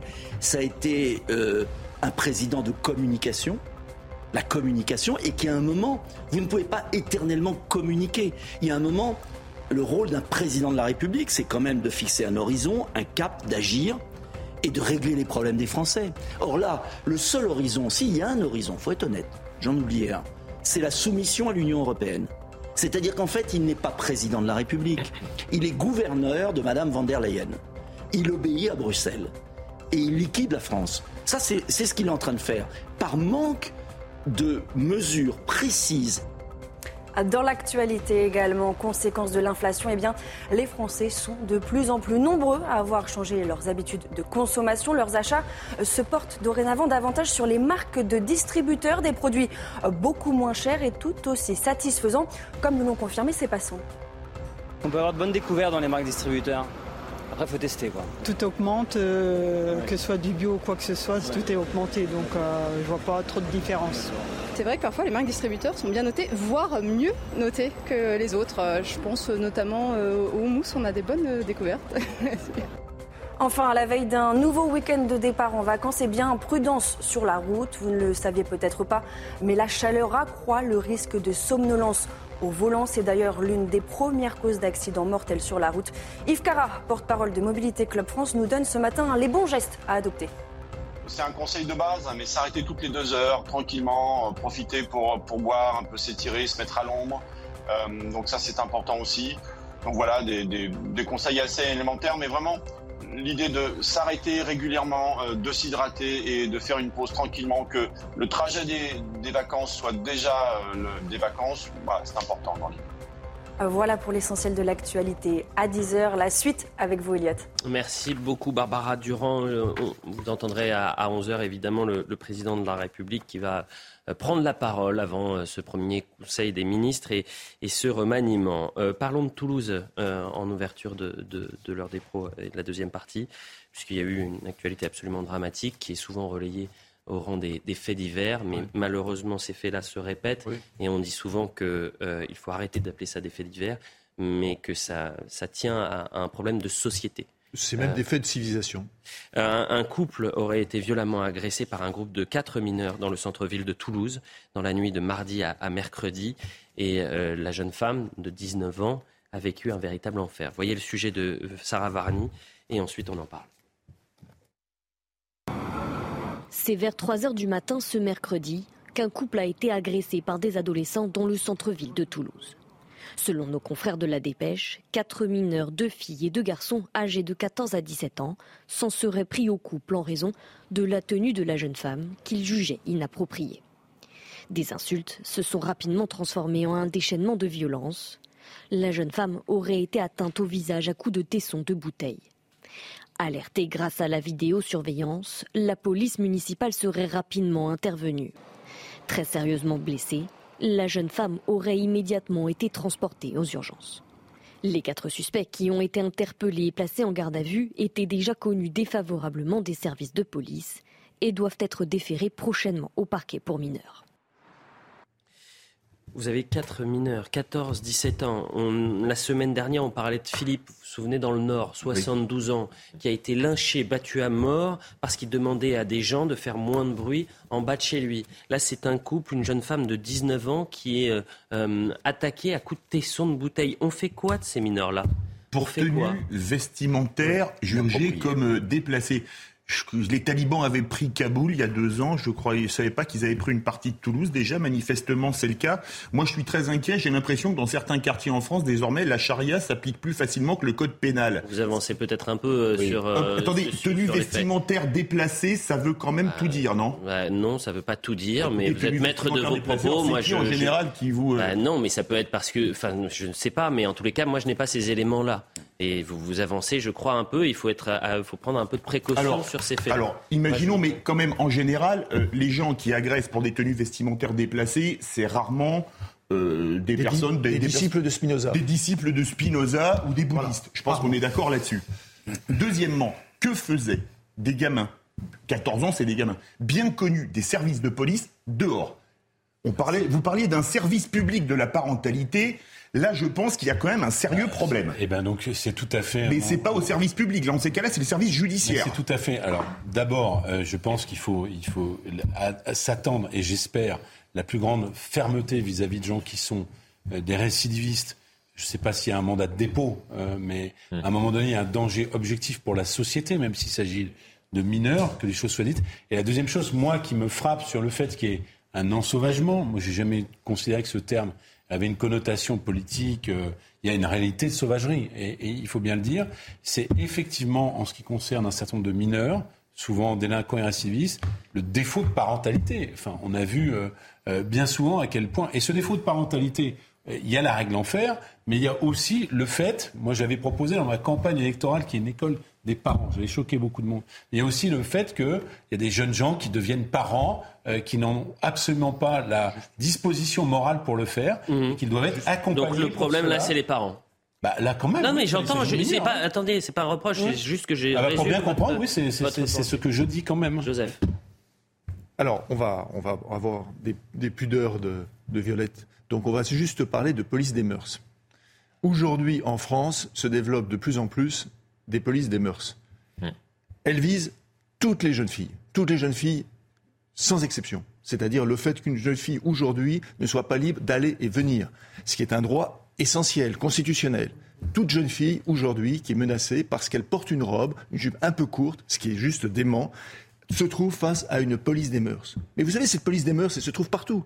Elle se trouve dans les stades, dans les salles de sport, elle se trouve aussi dans les vestiaires. Quand on vous dit, mais toi, pourquoi tu vas comme ça euh, euh, avec une serviette autour de Pourquoi tu n'as pas euh, un maillot Pourquoi tu n'as pas quelque chose pour aller à la douche? C'est permanent. C'est permanent. Ce sont des démissions quotidiennes et permanentes. Et moi, ce que je vous dis là, c'est sur du réel. Mmh. C'est pas de la, c'est pas de la théorie. Mmh. Cette police des mœurs aujourd'hui est insupportable. Moi, c'est l'ultra-violence qui me, qui me marque euh, quand on a 14 à 17 ans. Et par exemple, c'est toujours la même chose. On a une grande majorité de Français qui considèrent que pour des faits ultra-violents, bah, l'excuse de minorité, il faut la lever. Donc ces gamins, euh, et j'ai pas envie de les appeler des gamins puisqu'ils ont euh, euh frappé, lynché une femme à coups de tesson de bouteille, donc c'est des délinquants ou des criminels. Euh, qu'ils aient 14 ou 17 ans, on fait quoi? On les considère comme des adolescents désœuvrés qui n'ont pas eu de parents euh, qui pouvaient les éduquer, ou on les considère comme des délinquants ou des criminels en puissance? Là-dessus, effectivement, il faudra laisser la justice faire son travail. Il est évident néanmoins qu'on ne, peut pas, et en tout cas moi je ne me résigne pas, à vivre cette violence, cette ultra-violence au quotidien, et encore plus lorsqu'elle est le fait de mineurs et de, jeunes, adultes ou d'adolescents. Malheureusement, on a longtemps considéré qu'il euh, y avait une espèce de prisme d'effet loupe sur les faits divers parce que euh, euh, faisait on faisait une généralité de quelques événements isolés. Force est de constater que ce n'est pas le cas ces faits divers-là, comme on les qualifie, révèlent aussi quelque chose de l'état de notre société, de la montée euh, de la violence dans tous les domaines, y compris une violence, on va dire, là on a vraiment un cas extrême d'une violence, d'une sauvagerie, etc. Mais euh, vous le disiez, monsieur euh, Mascaron, excusez-moi, cette violence-là, elle est aussi symbolique et elle s'insère dans tous les secteurs de la société au quotidien. ce sont ces petits renoncements du insister sur le fait qu'aujourd'hui, la police des mœurs en France a explosé a explosé. Et, qu'elle vise, pardon, en particulier, et qu'elle donne raison à ceux qui l'instaurent. Qu'elle vise en particulier des jeunes filles, mmh. qu'elle vise en particulier euh, des homosexuels, qu'elle vise en particulier, etc., etc. Donc, euh, très franchement, si on ne veut pas être dans, dans, la soumission, il faut reconnaître que cette police des mœurs, elle existe bel et bien. Vous savez, moi, il y a un discours à faire puisque nous avons des brillants exégèses au gouvernement, il y a un discours à faire de reconnaissance de ce phénomène qui est en train de se passer et qui plombe le quotidien des Françaises et des Français. Je, vous réponds juste euh, un point très très rapide sur ça. Mais euh, vous savez, moi j'ai déjà eu l'occasion de le dire sur ce plateau, mais euh, je suis pour qu'il y ait effectivement un ordre républicain intégral pas pour qu'il y ait un ordre moral. Donc là, on a un cas de figure où apparemment c'est la tenue vestimentaire de la jeune fille qui aurait déplu, mmh. qui justifierait à leur, euh, euh, je parle au conditionnel parce que j'ai pas tous les éléments, mais qui aurait déplu à ces mineurs et qui aurait justifié leur agression. Mais euh, inversement, on a eu l'occasion d'en débattre et je crois que c'est aussi un sujet qu'on parlera, enfin dont on parlera aussi tout à l'heure sur le sur le burkini. Eh ben, on va en parler juste après. Philippe, je vous raconte une. J'ai passé la moitié de ma vie à Toulouse, une anecdote vécue il y a quelques années. J'étais avec mon fils dans une rue à Toulouse, à côté de la place Saint-Pierre qu'on a vue, et mon fils avait un souci je l'ai pris dans mes bras sur le pont qui est à côté de la place Saint-Pierre. je veux dire, je vais l'appeler un voyou, a dit ah, bande de PD en en parlant à mon fils et à moi, vous voyez? Parce que j'avais mon fils dans les bras. Je lui dis comment tu me parles, etc. Et mon fils disait papa, il a peut-être un couteau, calme-toi, etc. Ça, je l'ai vécu à Toulouse, Elliot Deval. Non mais très je l'ai vécu. Alors si ça, c'est pas une police des mœurs, c'est quoi? euh, Attendez, excusez-moi Philippe, euh, vous me prenez un cas qui vous est arrivé, c'est votre témoignage et c'est très bien, enfin c'est dramatique, mais, vous, mais évitons. Très bien. Mais est-ce que de ce cas-là, vous en faites une généralité? Euh, Je dis simplement, il faut faire attention puisqu'on n'a pas tous les éléments du dossier. Donc, euh, quand on fait, euh, euh, on prend juste les faits et qu'ensuite on sait, ou en tous les cas on affirme des choses, ça peut être compliqué puisque l'enquête sera J'ai réagi par rapport aux propos sur les homosexuels que avez, dans, dans les termes utilisés, je pense qu'il faudrait faire attention. J'étais gêné par le terme de Police des mœurs? Oui, parce qu'en fait, ça, ça, renvoie à l'idée qu'il y aurait une forme de légalité.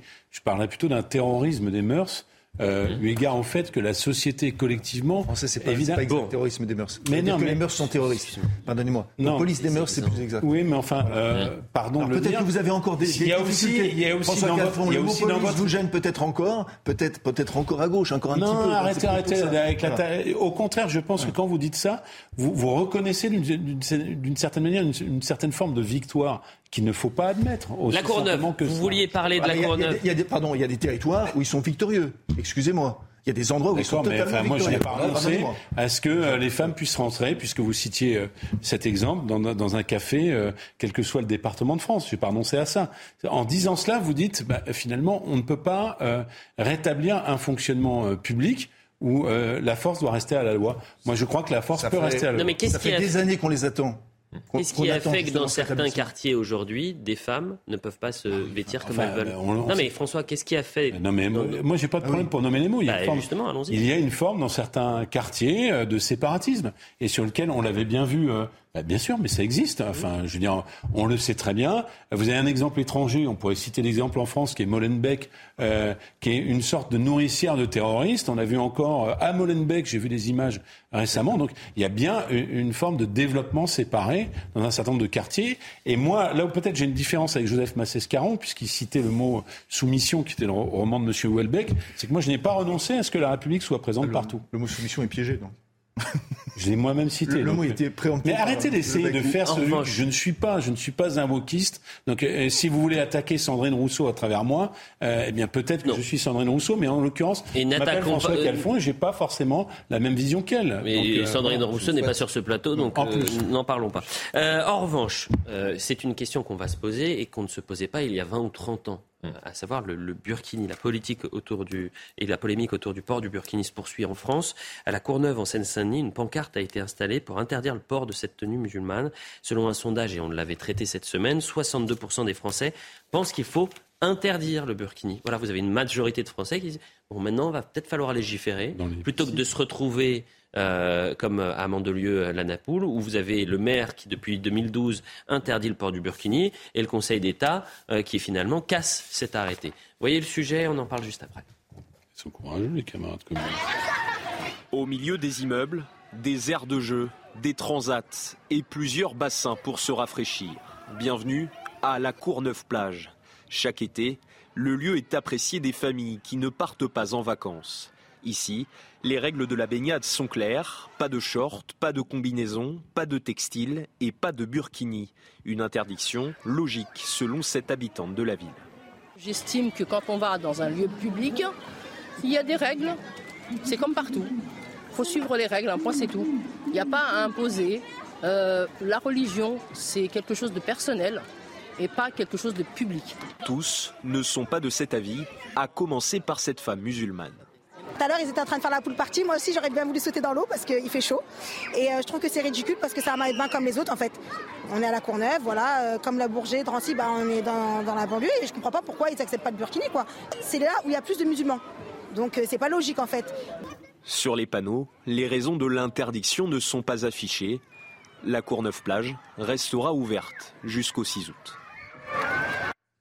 Avec témoignage de cette femme. En banlieue. Non mais attendez, vous avez, vous j'espère que vous avez été très attentif à ce qu'a dit. Euh, ah bah, oui, bien sûr. Elle a dit mais attendez pourquoi on, est en banlieue. On est en, on est en banlieue. Et puis euh, euh, la population musulmane est, majoritaire. Je crois qu'elle dit ça. Faudrait le Non, c'est ce que c'est sous-entendu. Bah oui. donc bah, c'est-à-dire qu'on est. Mais regardez, si on regarde tout votre reportage, il y a deux femmes. Il y a une femme que vous, dont vous citez les termes. Il y a aussi Nadia qui dit bah écoutez, c'est la laïcité, c'est comme ça.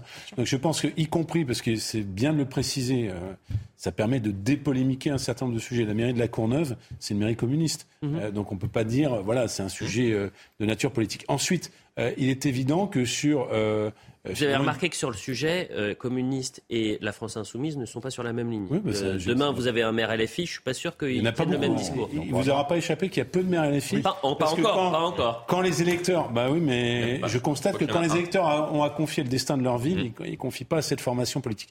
En l'occurrence, on l'a déjà dit, dans les piscines, ça, ça pose un problème sanitaire.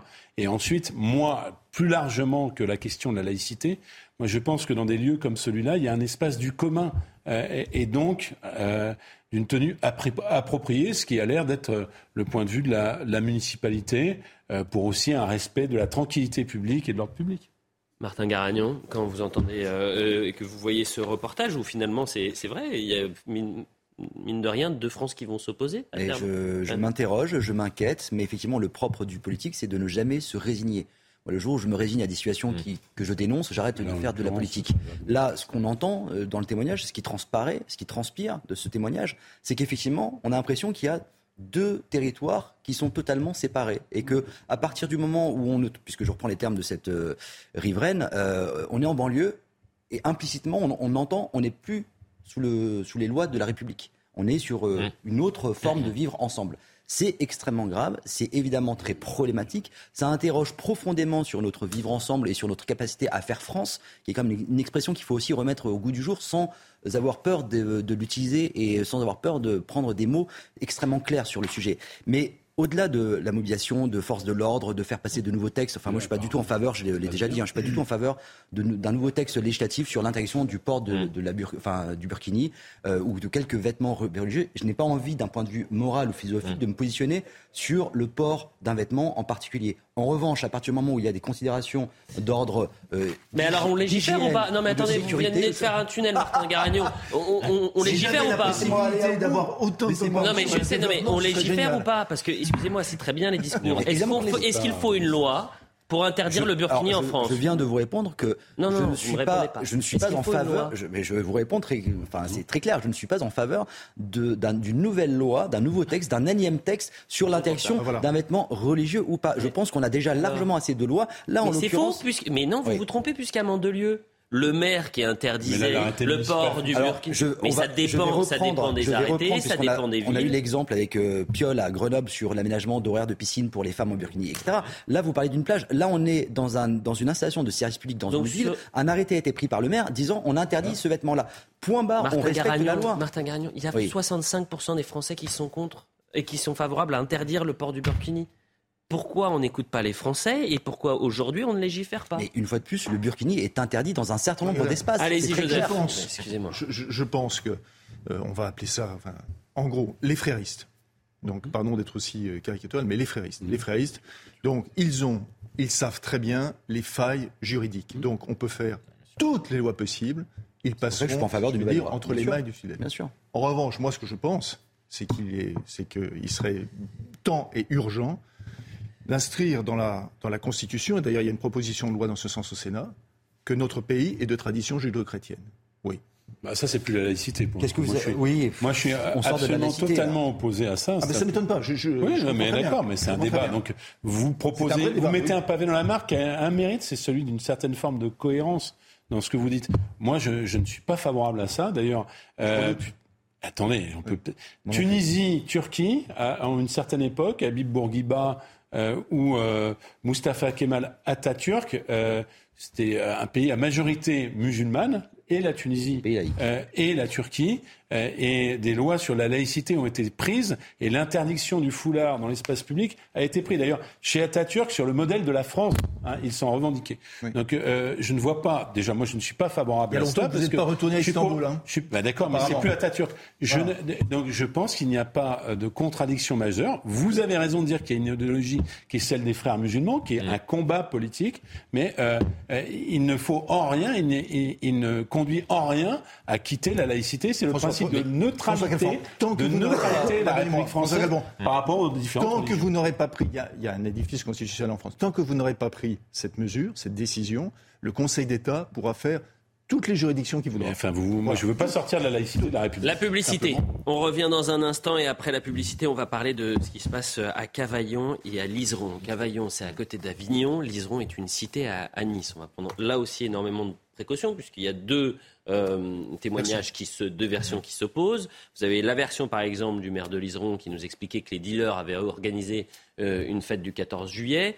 Euh, et à Liseron, dans la cité de, niçoise, vous avez Nice Matin, nos confrères de Nice Matin, qui ont fait tout un article expliquant que pour l'Aïd, ce sont les dealers qui ont en quelque sorte acheté la paix sociale en organisant une grande fête donc pour, pour l'Aïd. Les dealers font-ils la loi dans certains quartiers en, France? Et à ce propos, on entendra le préfet de l'Hérault, euh, Hugues Moutou, c'est celui qui avait fait polémique en disant de claque et au lit. En fait, c'était, il avait dit tout haut ce que tous les Français pensaient tout, tout bas après les émeutes, c'est-à-dire que les parents doivent être fermes. Et cette expression avait euh, choqué certaines personnes. La pub, on revient dans un instant. 10h30 sur CNews, la suite de l'heure des pros. Joseph Massescaron, François Calfon, euh, Martin Garagnon, Florian Tardif et Philippe euh, David. On va parler de Cavaillon mmh. et de euh, Liseron. On va parler, vraiment, on peut lier ces deux actualités-là en prenant beaucoup de précautions. Concernant Cavaillon, piscine hors sol, trampoline, château gonflable, barbecue, le maire de Cavaillon a porté plainte après une fête de quartier organisée sans autorisation dans l'une des cités de sa ville. Cavaillon est une ville à côté d'Avignon. Euh, et ça s'est passé le 14 juillet. Euh, la CRS 27, qui est un groupe d'intervention euh, pour régler les, questions sécuritaires, a été mobilisée. Voyez le sujet de Marine Sabourin et de Célien Judas. La CRS 27 est sur place depuis hier après-midi. Arrivée de Toulouse, cette unité intervient contre les éventuelles violences urbaines et pourrait rester à Cavaillon plusieurs jours. Leur objectif, anticiper au maximum de potentiels débordements, mais également de protéger les habitants. Le maire de la commune a déposé plainte contre X après l'installation illégale de barbecue, piscine et animation au sein de la cité du docteur M. Le début euh, sur ce quartier, on travaille euh, ensemble euh, pour lutter contre les trafics de drogue, hein, c'est clair. Il a des sont là, il y en a. je ne suis pas sûr qu'on arrive un jour à les endiguer, mais au moins à les réduire pour éviter que les gens euh, vivent dans une certaine inquiétude, peur par moment, et, surtout pas retrouver ce qu'on a vécu, comme vous l'avez dit, il y a quelques mois en arrière, où il y avait des choses qui étaient inacceptables. Car ce quartier est bien connu pour ses trafics et ses règlements de compte. Sur place, les policiers demandent davantage de moyens. Dans cette cité, vous avez des guerres de, de gangs, en fait, et euh, nous, policiers, lorsqu'on doit occuper le terrain, c'est déjà pour sécuriser la population. On n'a pas assez d'effectifs pour cela. C'est pour cette raison que faire venir une CRS, c'est très bien, mais il faudrait franchement qu'elle soit là finalement sur euh, toute l'année. Le ministère de l'Intérieur avait promis du renfort. Dix policiers devaient arriver à la rentrée. Il y aura finalement quatre postes supplémentaires créés. Un chiffre insuffisant selon les autorités. Et euh, justement, vous l'avez vu dans le sujet, il était en direct avec nous, Bruno Bartosetti. Merci de vous être euh, d'être avec nous en, direct pour l'heure des pros. Euh, une question. Il y a 48 heures, on se demandait si c'était les dealers qui avaient finalement organisé ces festivités du 14 juillet en toute illégalité. Est-ce qu'on en sait un peu plus ce vendredi matin? Oui, bonjour. Alors, euh, l'enquête suit son cours, euh, bien sûr, et, euh, mais très sincèrement, il y a, il y a 48 heures, je, je vous disais qu'on s'orientait vers les, vers les dealers, mais je maintiens ce cap. après, même s'il y a eu des interpellations, elles ne sont pas forcément liées justement aux trafiquants de stupes et, et à cette affaire d'animation, de, mais en fait, on, on continue procéduralement notre enquête pour justement être certain de, de nos infos et, du, et de l'aboutissement. Euh, autre question, mais vraiment, pour euh, que les téléspectateurs comprennent, on parle souvent de la CRS 8, qui est un groupe d'intervention euh, des, des, forces de l'ordre. C'est quoi la CRS 27 Alors en fait, si vous voulez, toutes les CRS peuvent avoir la vocation d'intervenir comme la CRS 8. Hein. il suffit de leur donner les prérogatives pour cela. Vous avez aujourd'hui une CRS 8, il y en a d'autres qui vont être créées en France parce qu'elles doivent intervenir rapidement. Maintenant, si la CRS 8 intervient à un endroit bien précis ou si elle est très très éloignée de, on va dire, du, d'une cité ou d'un endroit sensible pour intervenir, on peut faire, on peut faire venir une autre CRS avec euh, bien sûr cette capacité à sécuriser. Mmh. C'est le but surtout d'anticiper tout débordement, toute violence qui pourrait y avoir à Cavaillon euh, suite à, cette affaire en cours. Donc c'est juste le, chiffre qui, change, le numéro qui change. Vous restez avec nous Bruno Partocity parce qu'il faut lier ce qu'il se passe à Cavaillon avec ce qu'il se passe euh, dans la cité Liseron à Nice. C'est un article de Nice Matin qui rejoint peu ou prou la même situation où des individus se substitueraient à l'État et font leur propre loi. Euh, au Liseron, quartier sensible de Nice, les dealers financent la fête de l'AIDS. Voilà comment euh, le titre euh, Nice Matin, structure gonflable, buffet, grillade, tout gratuit dans cette cité de Nice, gangrénée par la drogue. Les trafiquants deviennent les patrons, ils achètent la paix sociale. Là aussi, les forces de l'ordre sont mobilisées. Et hier, il y avait le préfet de l'Hérault en direct chez vous, d'ailleurs, Florian Tardif.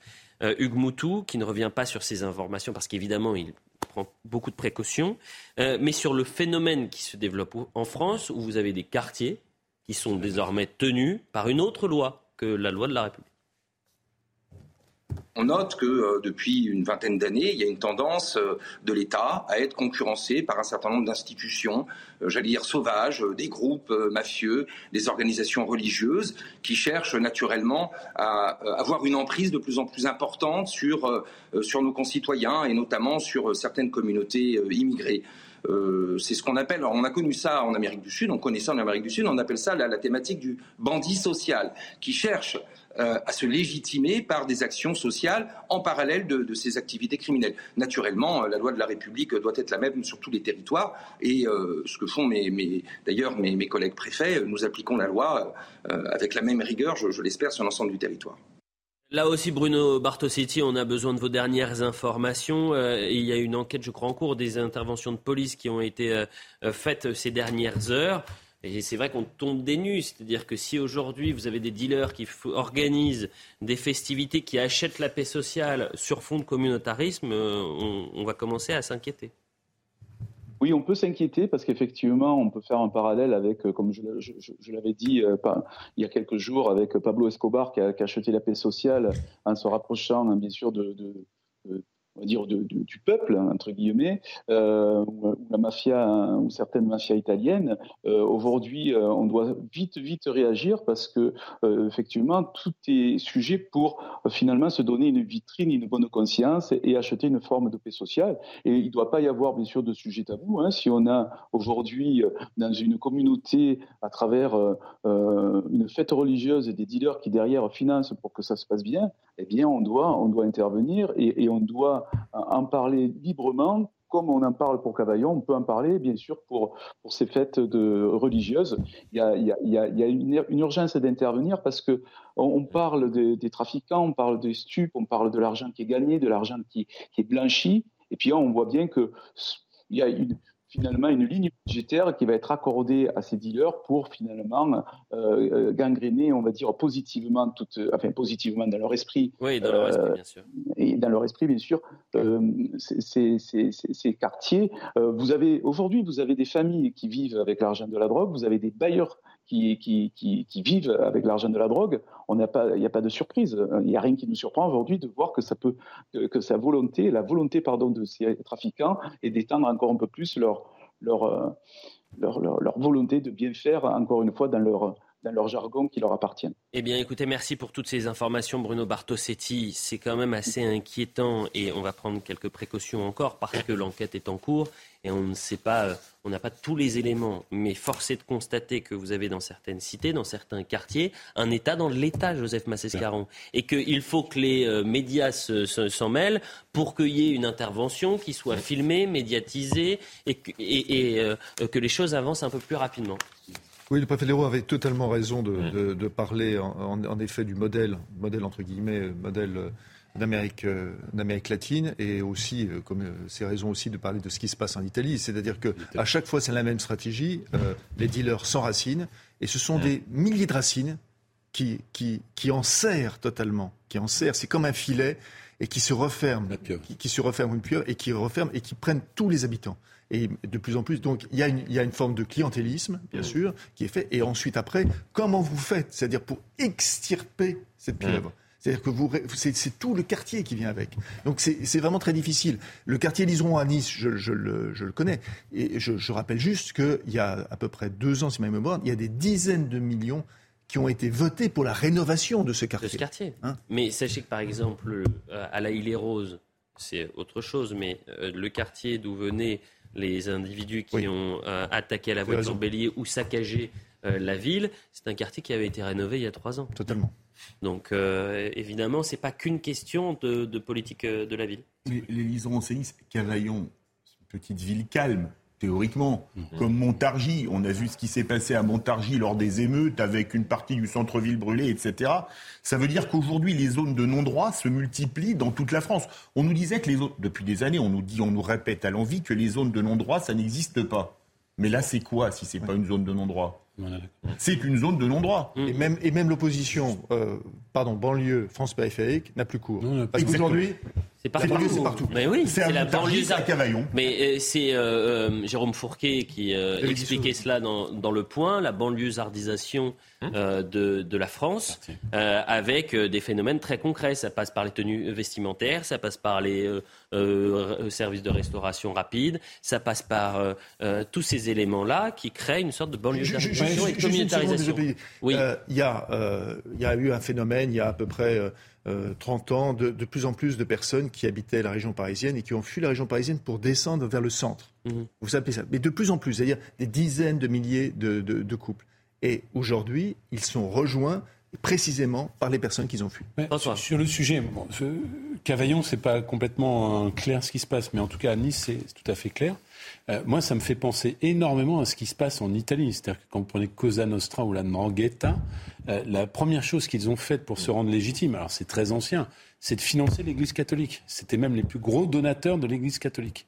Et d'une certaine manière, euh, l'économie mafieuse est allée en Italie jusqu'à la Banque du Vatican, puisque c'était un paradis fiscal. Et il a fallu un certain nombre de papes et, et- et de dénonciation des autorités religieuses de manière très forte euh, pour couper ce lien. Il n'est pas coupé, mais pour participer à la lutte antimafia. Eh bien, le par- euh, comparaison, bien sûr. Donc dans ces quartiers-là, vous voulez dire Comparaison la, religion, la religion majeure et, et la religion Bah, musulmane ça, c'est une réalité. Enfin, je- il non, n'y a, il pas de tabou mais- que de le dire, en tout cas culturellement. D'ailleurs, on, on le voyait dans un autre reportage. Donc la question qui se pose, parce que moi je ne considère pas que tous les musulmans de France euh, soient, euh, comment dire, d'accord avec ces pratiques. La question qui se pose, il y a des autorités religieuses. Moi, quand j'étais élu à Melun, on discutait avec euh, les parents à la mosquée, avec les imams. Euh, c'est à quel point les autorités religieuses, de quel, duquel ces euh, finalement voyous se revendiquent, doivent dénoncer ces faits-là, en plus de la présence de la République. Sauf que ces Donc questions-là, moi, est-ce qu'on se les posait il y a 10 ans Non, on ne se les Bah posait non, pas ça, parce qu'il y avait un problème. C'est-à-dire que dès que ces sujets étaient mis au centre Oui, de- regardez, du débat, librement.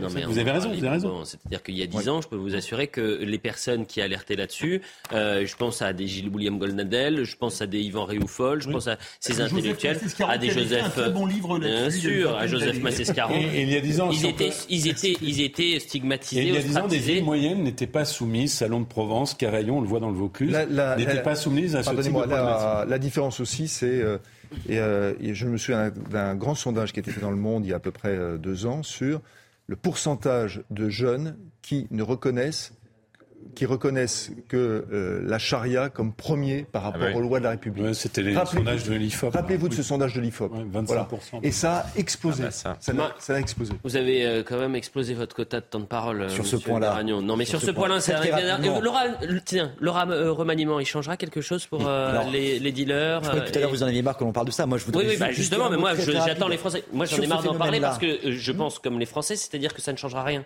Mais Sauf peut-être à l'éducation nationale, où on part de tellement loin avec Papendiaï que Gabriel Attal va changer la donne. Alors, Ou en sûr que Gabriel Attal règle tous les problèmes Mais, de la France. Euh, je, je, je, me, je, me, demande si le cap qui va être fixé, la promesse qui est fixée par le président de la République, c'est-à-dire l'ordre, la concorde, l'ordre, ça se passe aussi à, à Cavaillon. Ça se passe pas que rue Saint-Honoré. Tout à fait. Ce phénomène-là, que moi je qualifierais de narcopaternalisme, c'est-à-dire qu'on a des dealers, euh, des criminels qui jouent du carotte, enfin, de la carotte et du bâton. C'est-à-dire de temps en temps, on va cramer les services publics euh, du quartier, on va euh, mettre en place des mesures de rétorsion contre les citoyens qui balancent à la police, etc. mais de temps en temps, on va vous, vous montrer qu'on est sympa. Et en fait, on assiste véritablement à une guerre de territoire. Et la République, sur ce combat-là, ne peut pas, ne doit pas reculer. C'est une évidence. On, on le voit, il, il, superpose en fait aux lois de la République, aux services publics de la République, leurs propres services publics. Quand ils financent des fêtes religieuses, lorsqu'ils installent des piscines municipales à la place des piscines municipales, ils détériorent, euh, ils, ils, mettent le feu, ils détruisent les services publics, les équipements sportifs, pour installer les leurs, pour prendre le contrôle. Voilà. Et ce qui a été dit, et je vous rejoins tout à fait, Monsieur Massescaron, là-dessus, une fois de plus, la pieuvre, évidemment les racines sont profondes. Donc ça ne va pas se régler en mobilisant deux CRS, même si elles sont indispensables pour faire de la répression. Mais le travail à ce niveau-là, il est sur le long terme. Et vous parlez de Gabriel Attal. évidemment que l'éducation est au cœur aussi de ces sujets-là. On va en parler dans un instant de Gabriel Attal. Mais concernant les dealers, il y a deux, deux, deux problématiques auxquelles on, s'attend, auxquelles on ne s'attaque jamais, ou, ou, ou trop peu malheureusement. Ce sont les consommateurs, premier point, et euh, ce sont les enquêtes puisque malheureusement, et je trouve que le terme a été euh, très bien choisi, c'est-à-dire que euh, ces dealers sont enracinés maintenant dans ces quartiers et il faut couper le mal à la racine. et très souvent, malheureusement, quand on arrête des dealers dans ces quartiers, on dit euh, 10 interpellations, 15 interpellations, 20 interpellations, mais en réalité, on arrête les petites mains on n'attaque jamais ceux qui contrôlent ces dealers. Avant de revenir sur le remaniement, non, une proposition concrète, justement, je rebondis ce que vient de dire M. Tardif. Proposition concrète je sais on est insupportable, mais que les policiers arrêtent d'être ensevelis sous la paperasse administrative. Parlons du Royaume-Uni avant de revenir sur euh, le remaniement. Et je le dis aux téléspectateurs, à 11h, le président de la République va euh, adresser quelques mots face à ses ministres euh, avant euh, le Conseil, le premier Conseil. On ira d'ailleurs euh, sur le perron de l'Elysée dans, dans, un instant. Mais quand même, j'ai vu cette information et je suis sûr que ça va vous intéresser. Euh, en Angleterre, une barge a été installée dans le port de Portland. Ça, ça, se passe dans le sud du pays. Euh, dessus, environ 500 demandeurs d'asile sont hébergés pour réduire les coûts d'hébergement en hôtel. Mardi, le Parlement britannique a adopté une loi contre l'immigration illégale. Cette loi durcit fortement le droit d'asile en France. Le projet de loi doit arriver d'ici l'automne. Euh, les explications avec notre correspondante, et je pense qu'on a des images parce qu'elles sont quand même assez impressionnantes. C'est une barge qui pourra accueillir environ 500 demandeurs d'asile. Alors elle est arrivée mardi dans le port de Portland au sud de l'Angleterre et c'est une sorte d'hôtel flottant de 222 chambres qui a déjà été utilisé par un autre pays, c'était les Pays-Bas en 2005 là encore pour reloger euh, des demandeurs d'asile. Alors l'objectif, faire des économies pour le Royaume-Uni, puisque le gouvernement britannique estime aujourd'hui qu'il dépense environ 7 millions d'euros par jour pour loger ces personnes. Selon le ministère britannique de l'Intérieur, environ 50 d'entre elles seront donc relogées dans cette barge dès la semaine prochaine. Alors que certaines ONG de défense des droits de l'homme dénoncent une prison flottante, le Premier ministre britannique Rishi Sunak continue lui sa lutte contre l'immigration clandestine dont il a fait l'une de ses priorités. On estime que depuis le mois de janvier, ce sont environ 13 000 personnes qui ont tenté illégalement la traversée de la Manche. Impressionnant cette euh, image. C'est la logique de l'île. Donc ils reproduisent la logique de l'île. Mmh, voilà. ouais. mais, mais c'est en effet. Euh, je, je, je, enfin, on a euh, depuis. Euh, on aurait dû avec le Brexit, nous, la France, être déchargés Bah, de, ce fardeau qu'est l'immigration vers la Grande-Bretagne. Il y a, il y a un quantité d'élus, notamment, je pense à Daniel Fasquelle, qui est le maire du Touquet, qui a alerté sur le fait que ça allait se propager partout, c'est-à-dire des, des- les, les- les bateaux allaient partir partout, et rien n'a été fait. La seule chose qui a été faite, pardon, reconnaissons-le, c'est que dans leur mansuétude, la Grande-Bretagne, les députés anglais ont voté 200 millions pour aider la police française. Ce qui est rien, ce qui est ridicule. Oui, parce qu'ils nous font, ils nous font supporter le coût financier du traitement des flux migratoires en direction de leur Totalement. pays. Pour beaucoup, la France n'est qu'un pays de transit vers d'autres destinations. Et effectivement, il n'est pas normal que ce soit nous, les contribuables français, qui devions assumer financièrement, et également, on voit bien les problèmes de, en matière euh, euh, d'acceptabilité de l'immigration, de sécurité, etc., que ce soit nous qui devions accepter et Vous supporter avez mis six ans pour le voir. Euh, passons au, au remaniement à, à présent. Euh, revenons sur l'actualité de ce matin et dans quelques instants, ce sera la, la prise de parole du président de la République. Je le dis aux téléspectateurs et je vous le dis à vous, il est en train de se passer quelque chose, une point de tension entre les forces de l'ordre et euh, les autorités parce que je ne savais pas si vous avez vu cette affaire à Marseille Ah, si, on a vu. euh, avec euh, l'IGPN qui a été saisi, un, un jeune Marseillais qui, a été, euh, qui aurait été molesté par euh, des policiers. L'un de ces policiers est placé en détention provisoire. C'est la détention de trop pour les forces de l'ordre. Et certains syndicats se mettent euh, en service minimum.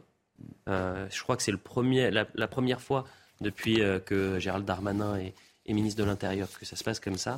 Et euh, ça suit quelques semaines de, de tension, en tous les cas une sorte d'incompréhension entre le président de la République et sa police.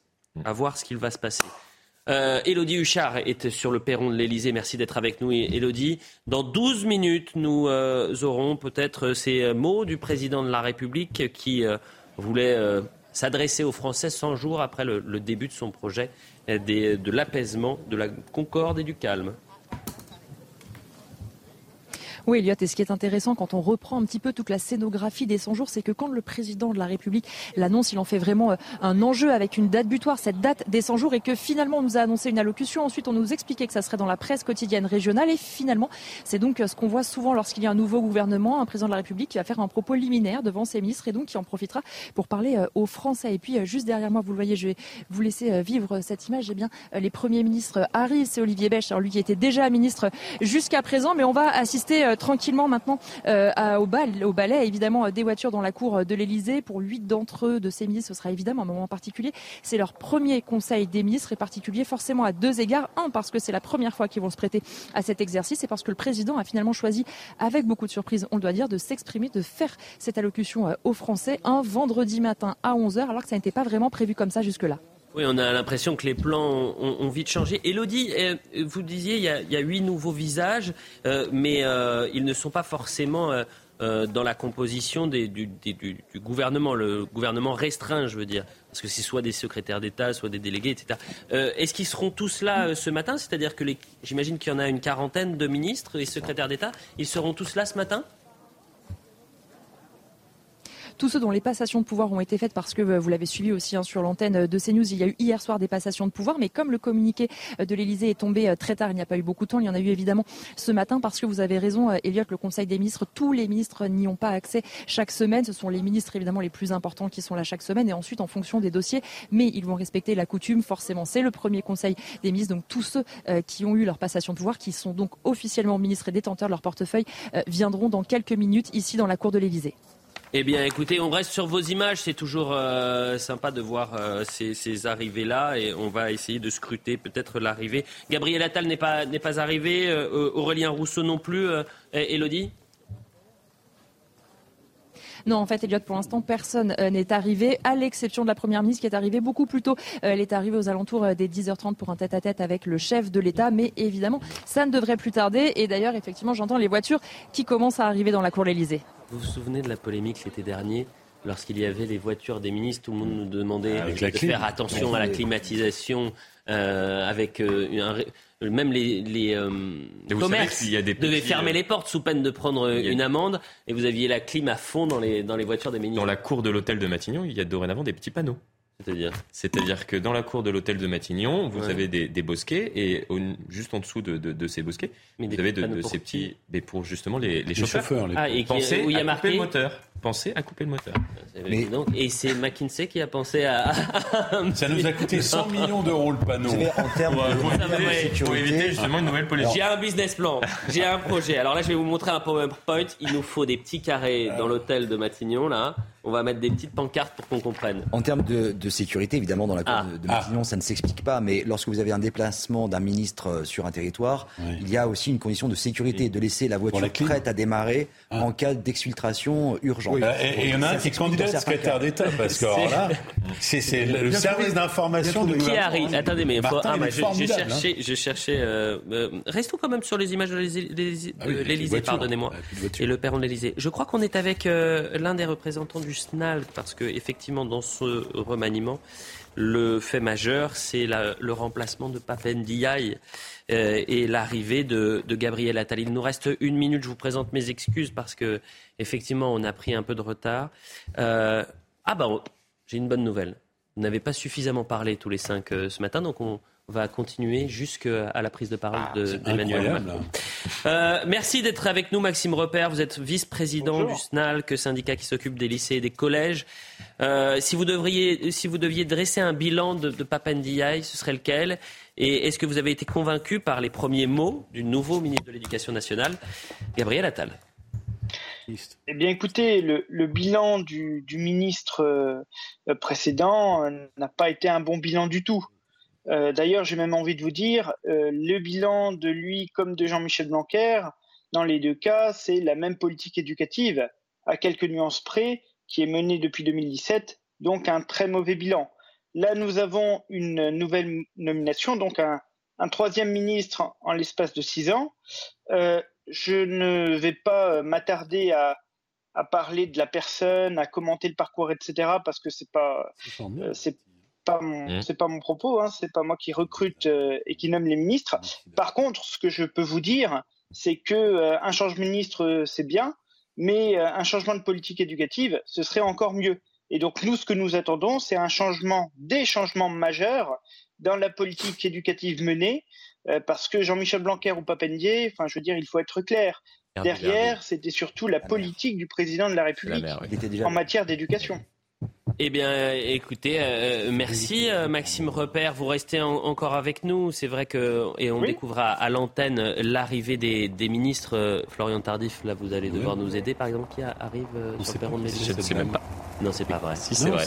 C'est vrai. Mais peut-être Martin. Martin devez savoir parce que vous êtes vice-président Renaissance. Il me semble voir Madame Grandjean, mais ah, c'est peut-être Madame Grandjean. Non, mais il me semble, c'est-à-dire, vous avez alors un peu loin. Non, ne mentez pas. Alors là, ne mentez pas. C'est l'ancienne euh, présidente de la commission des affaires sociales. Voilà. Qui, était, qui s'est notamment euh, fait connaître durant la, réforme des retraites. Voilà, qui est ministre du handicap sous l'autorité d'Aurore Berger, ministre des solidarités et des familles.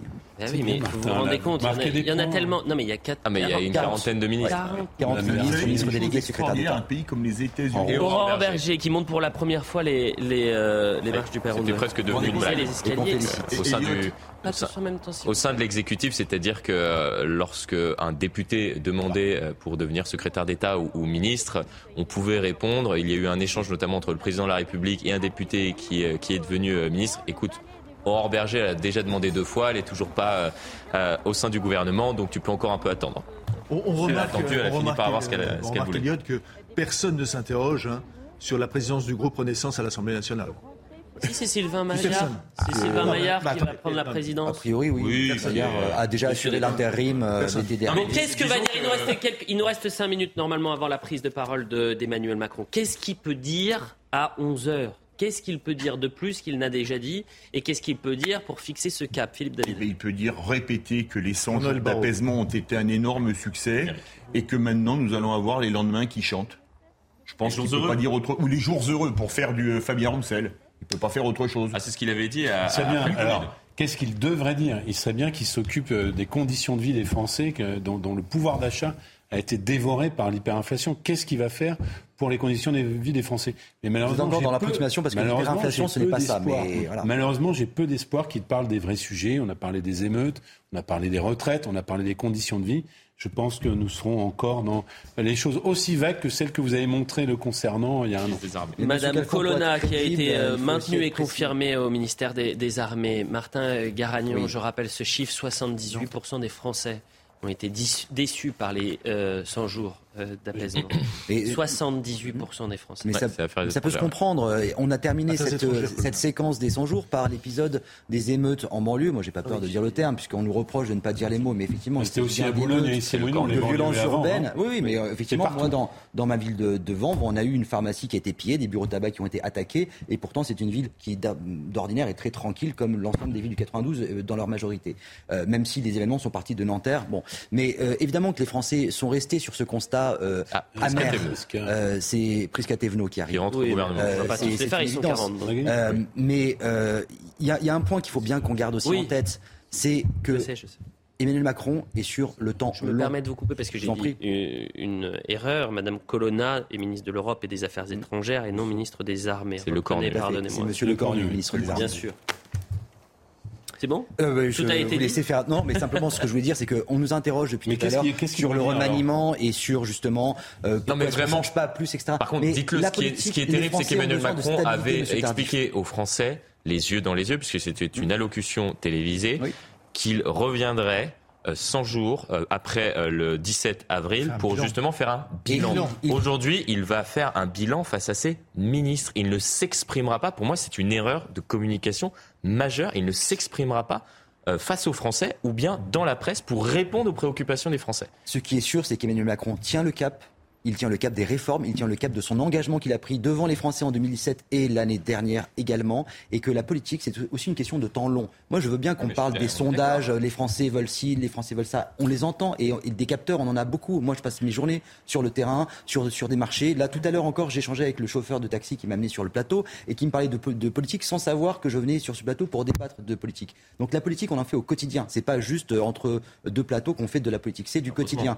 Mais la politique, c'est du temps long. Donc on entend les sondages, on les voit, on les lit, on les lit tous, on les commente, mais on a besoin aussi, les Français ont besoin aussi de stabilité et d'avoir une action qui soit ancrée dans la durée. Madame Oudéa Castera, ministre des Sports, qui euh, rentre. On a vu juste avant Bruno euh, Le Maire, Olivia Grégoire et le tout nouveau ministre euh, du budget, Thomas Cazenave. Thomas Cazenave. Voilà pour euh, euh, ces euh, arrivées. Est-ce que Elodie est encore euh, en direct avec nous? Elodie Huchard, je pense que vous m'entendez. Euh, ça y est, ils sont quasiment tous euh, arrivés. hein. Ils... Miracle peut-être. Ils sont venus, ils sont à tous là. 11 heures. Ah ben voilà, monsieur Le maître des Véran. horloges va peut-être euh, respecter euh, cette fois-ci euh, l'horaire, puisque ça devait être à 11h très précisément. Elodie, est-ce qu'ils sont tous arrivés?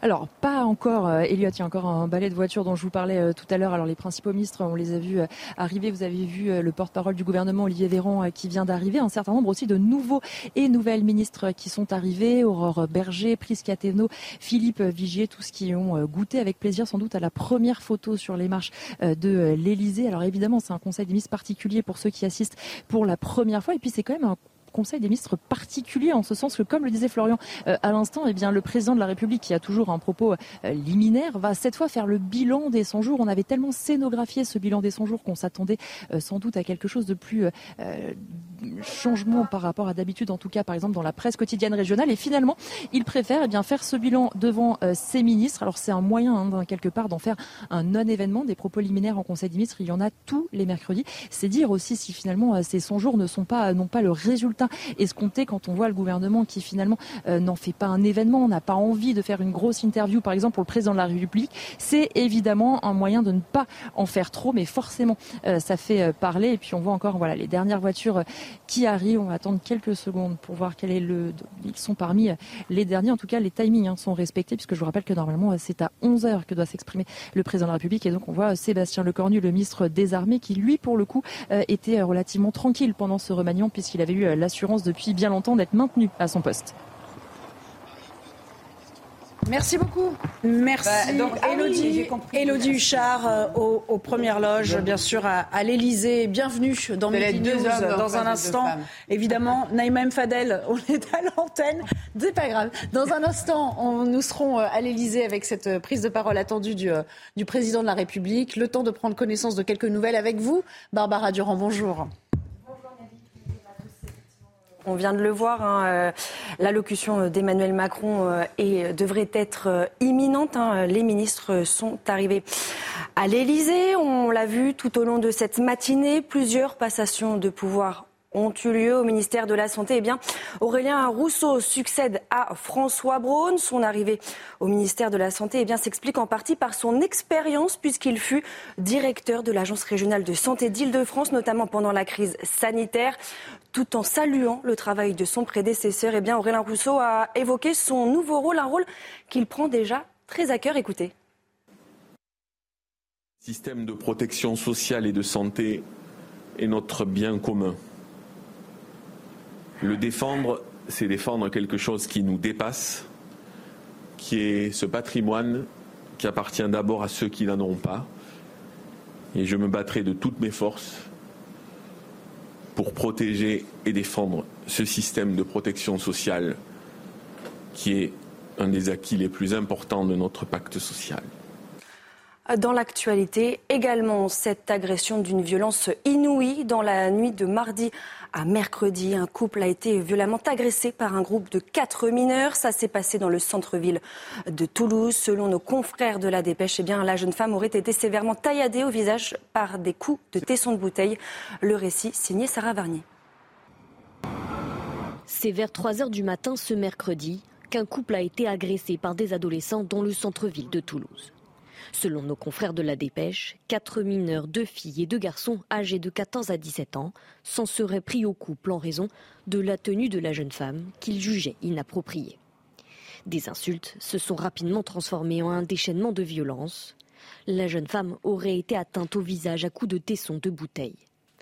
Alertée grâce à la vidéosurveillance, la police municipale serait rapidement intervenue. Très sérieusement blessée, la jeune femme aurait immédiatement été transportée aux urgences. Les quatre suspects qui ont été interpellés et placés en garde à vue étaient déjà connus défavorablement des services de police et doivent être déférés prochainement au parquet pour mineurs. Voilà pour l'essentiel de l'actualité à 11h. À vous, Nelly. Merci beaucoup, Barbara. Il est euh, allez, 11h03, pratiquement 11h04, et le Conseil des ministres n'a toujours pas débuté. On voit encore euh, les ministres, certains euh, qui sont reconduits à leur poste, d'autres qui font leur entrée dans ce gouvernement Borne 3, qui, qui, voilà, qui continuent d'arriver dans la, dans la cour d'honneur de, l'Élysée, signe que la prise de parole prévue du président de la République prend un tout petit peu de, de retard. Mais c'est pas grave, on a largement de quoi commenter les événements de ces dernières heures avec, avec mes invités du jour. Bonjour Céline Hervieux. Merci d'être là. Je rappelle que vous êtes conseillère de, Paris. À vos côtés, Naïma Mfadel, que j'ai plaisir aussi à retrouver. Euh, je rappelle que vous êtes essayiste. Joseph Touvenel nous a rejoint. Bonjour et bienvenue, directeur euh, de la rédaction de Capital Social. Et Gabriel Robin, bienvenue à vous, journaliste à l'Incorrect. Alors, ce gouvernement, euh, troisième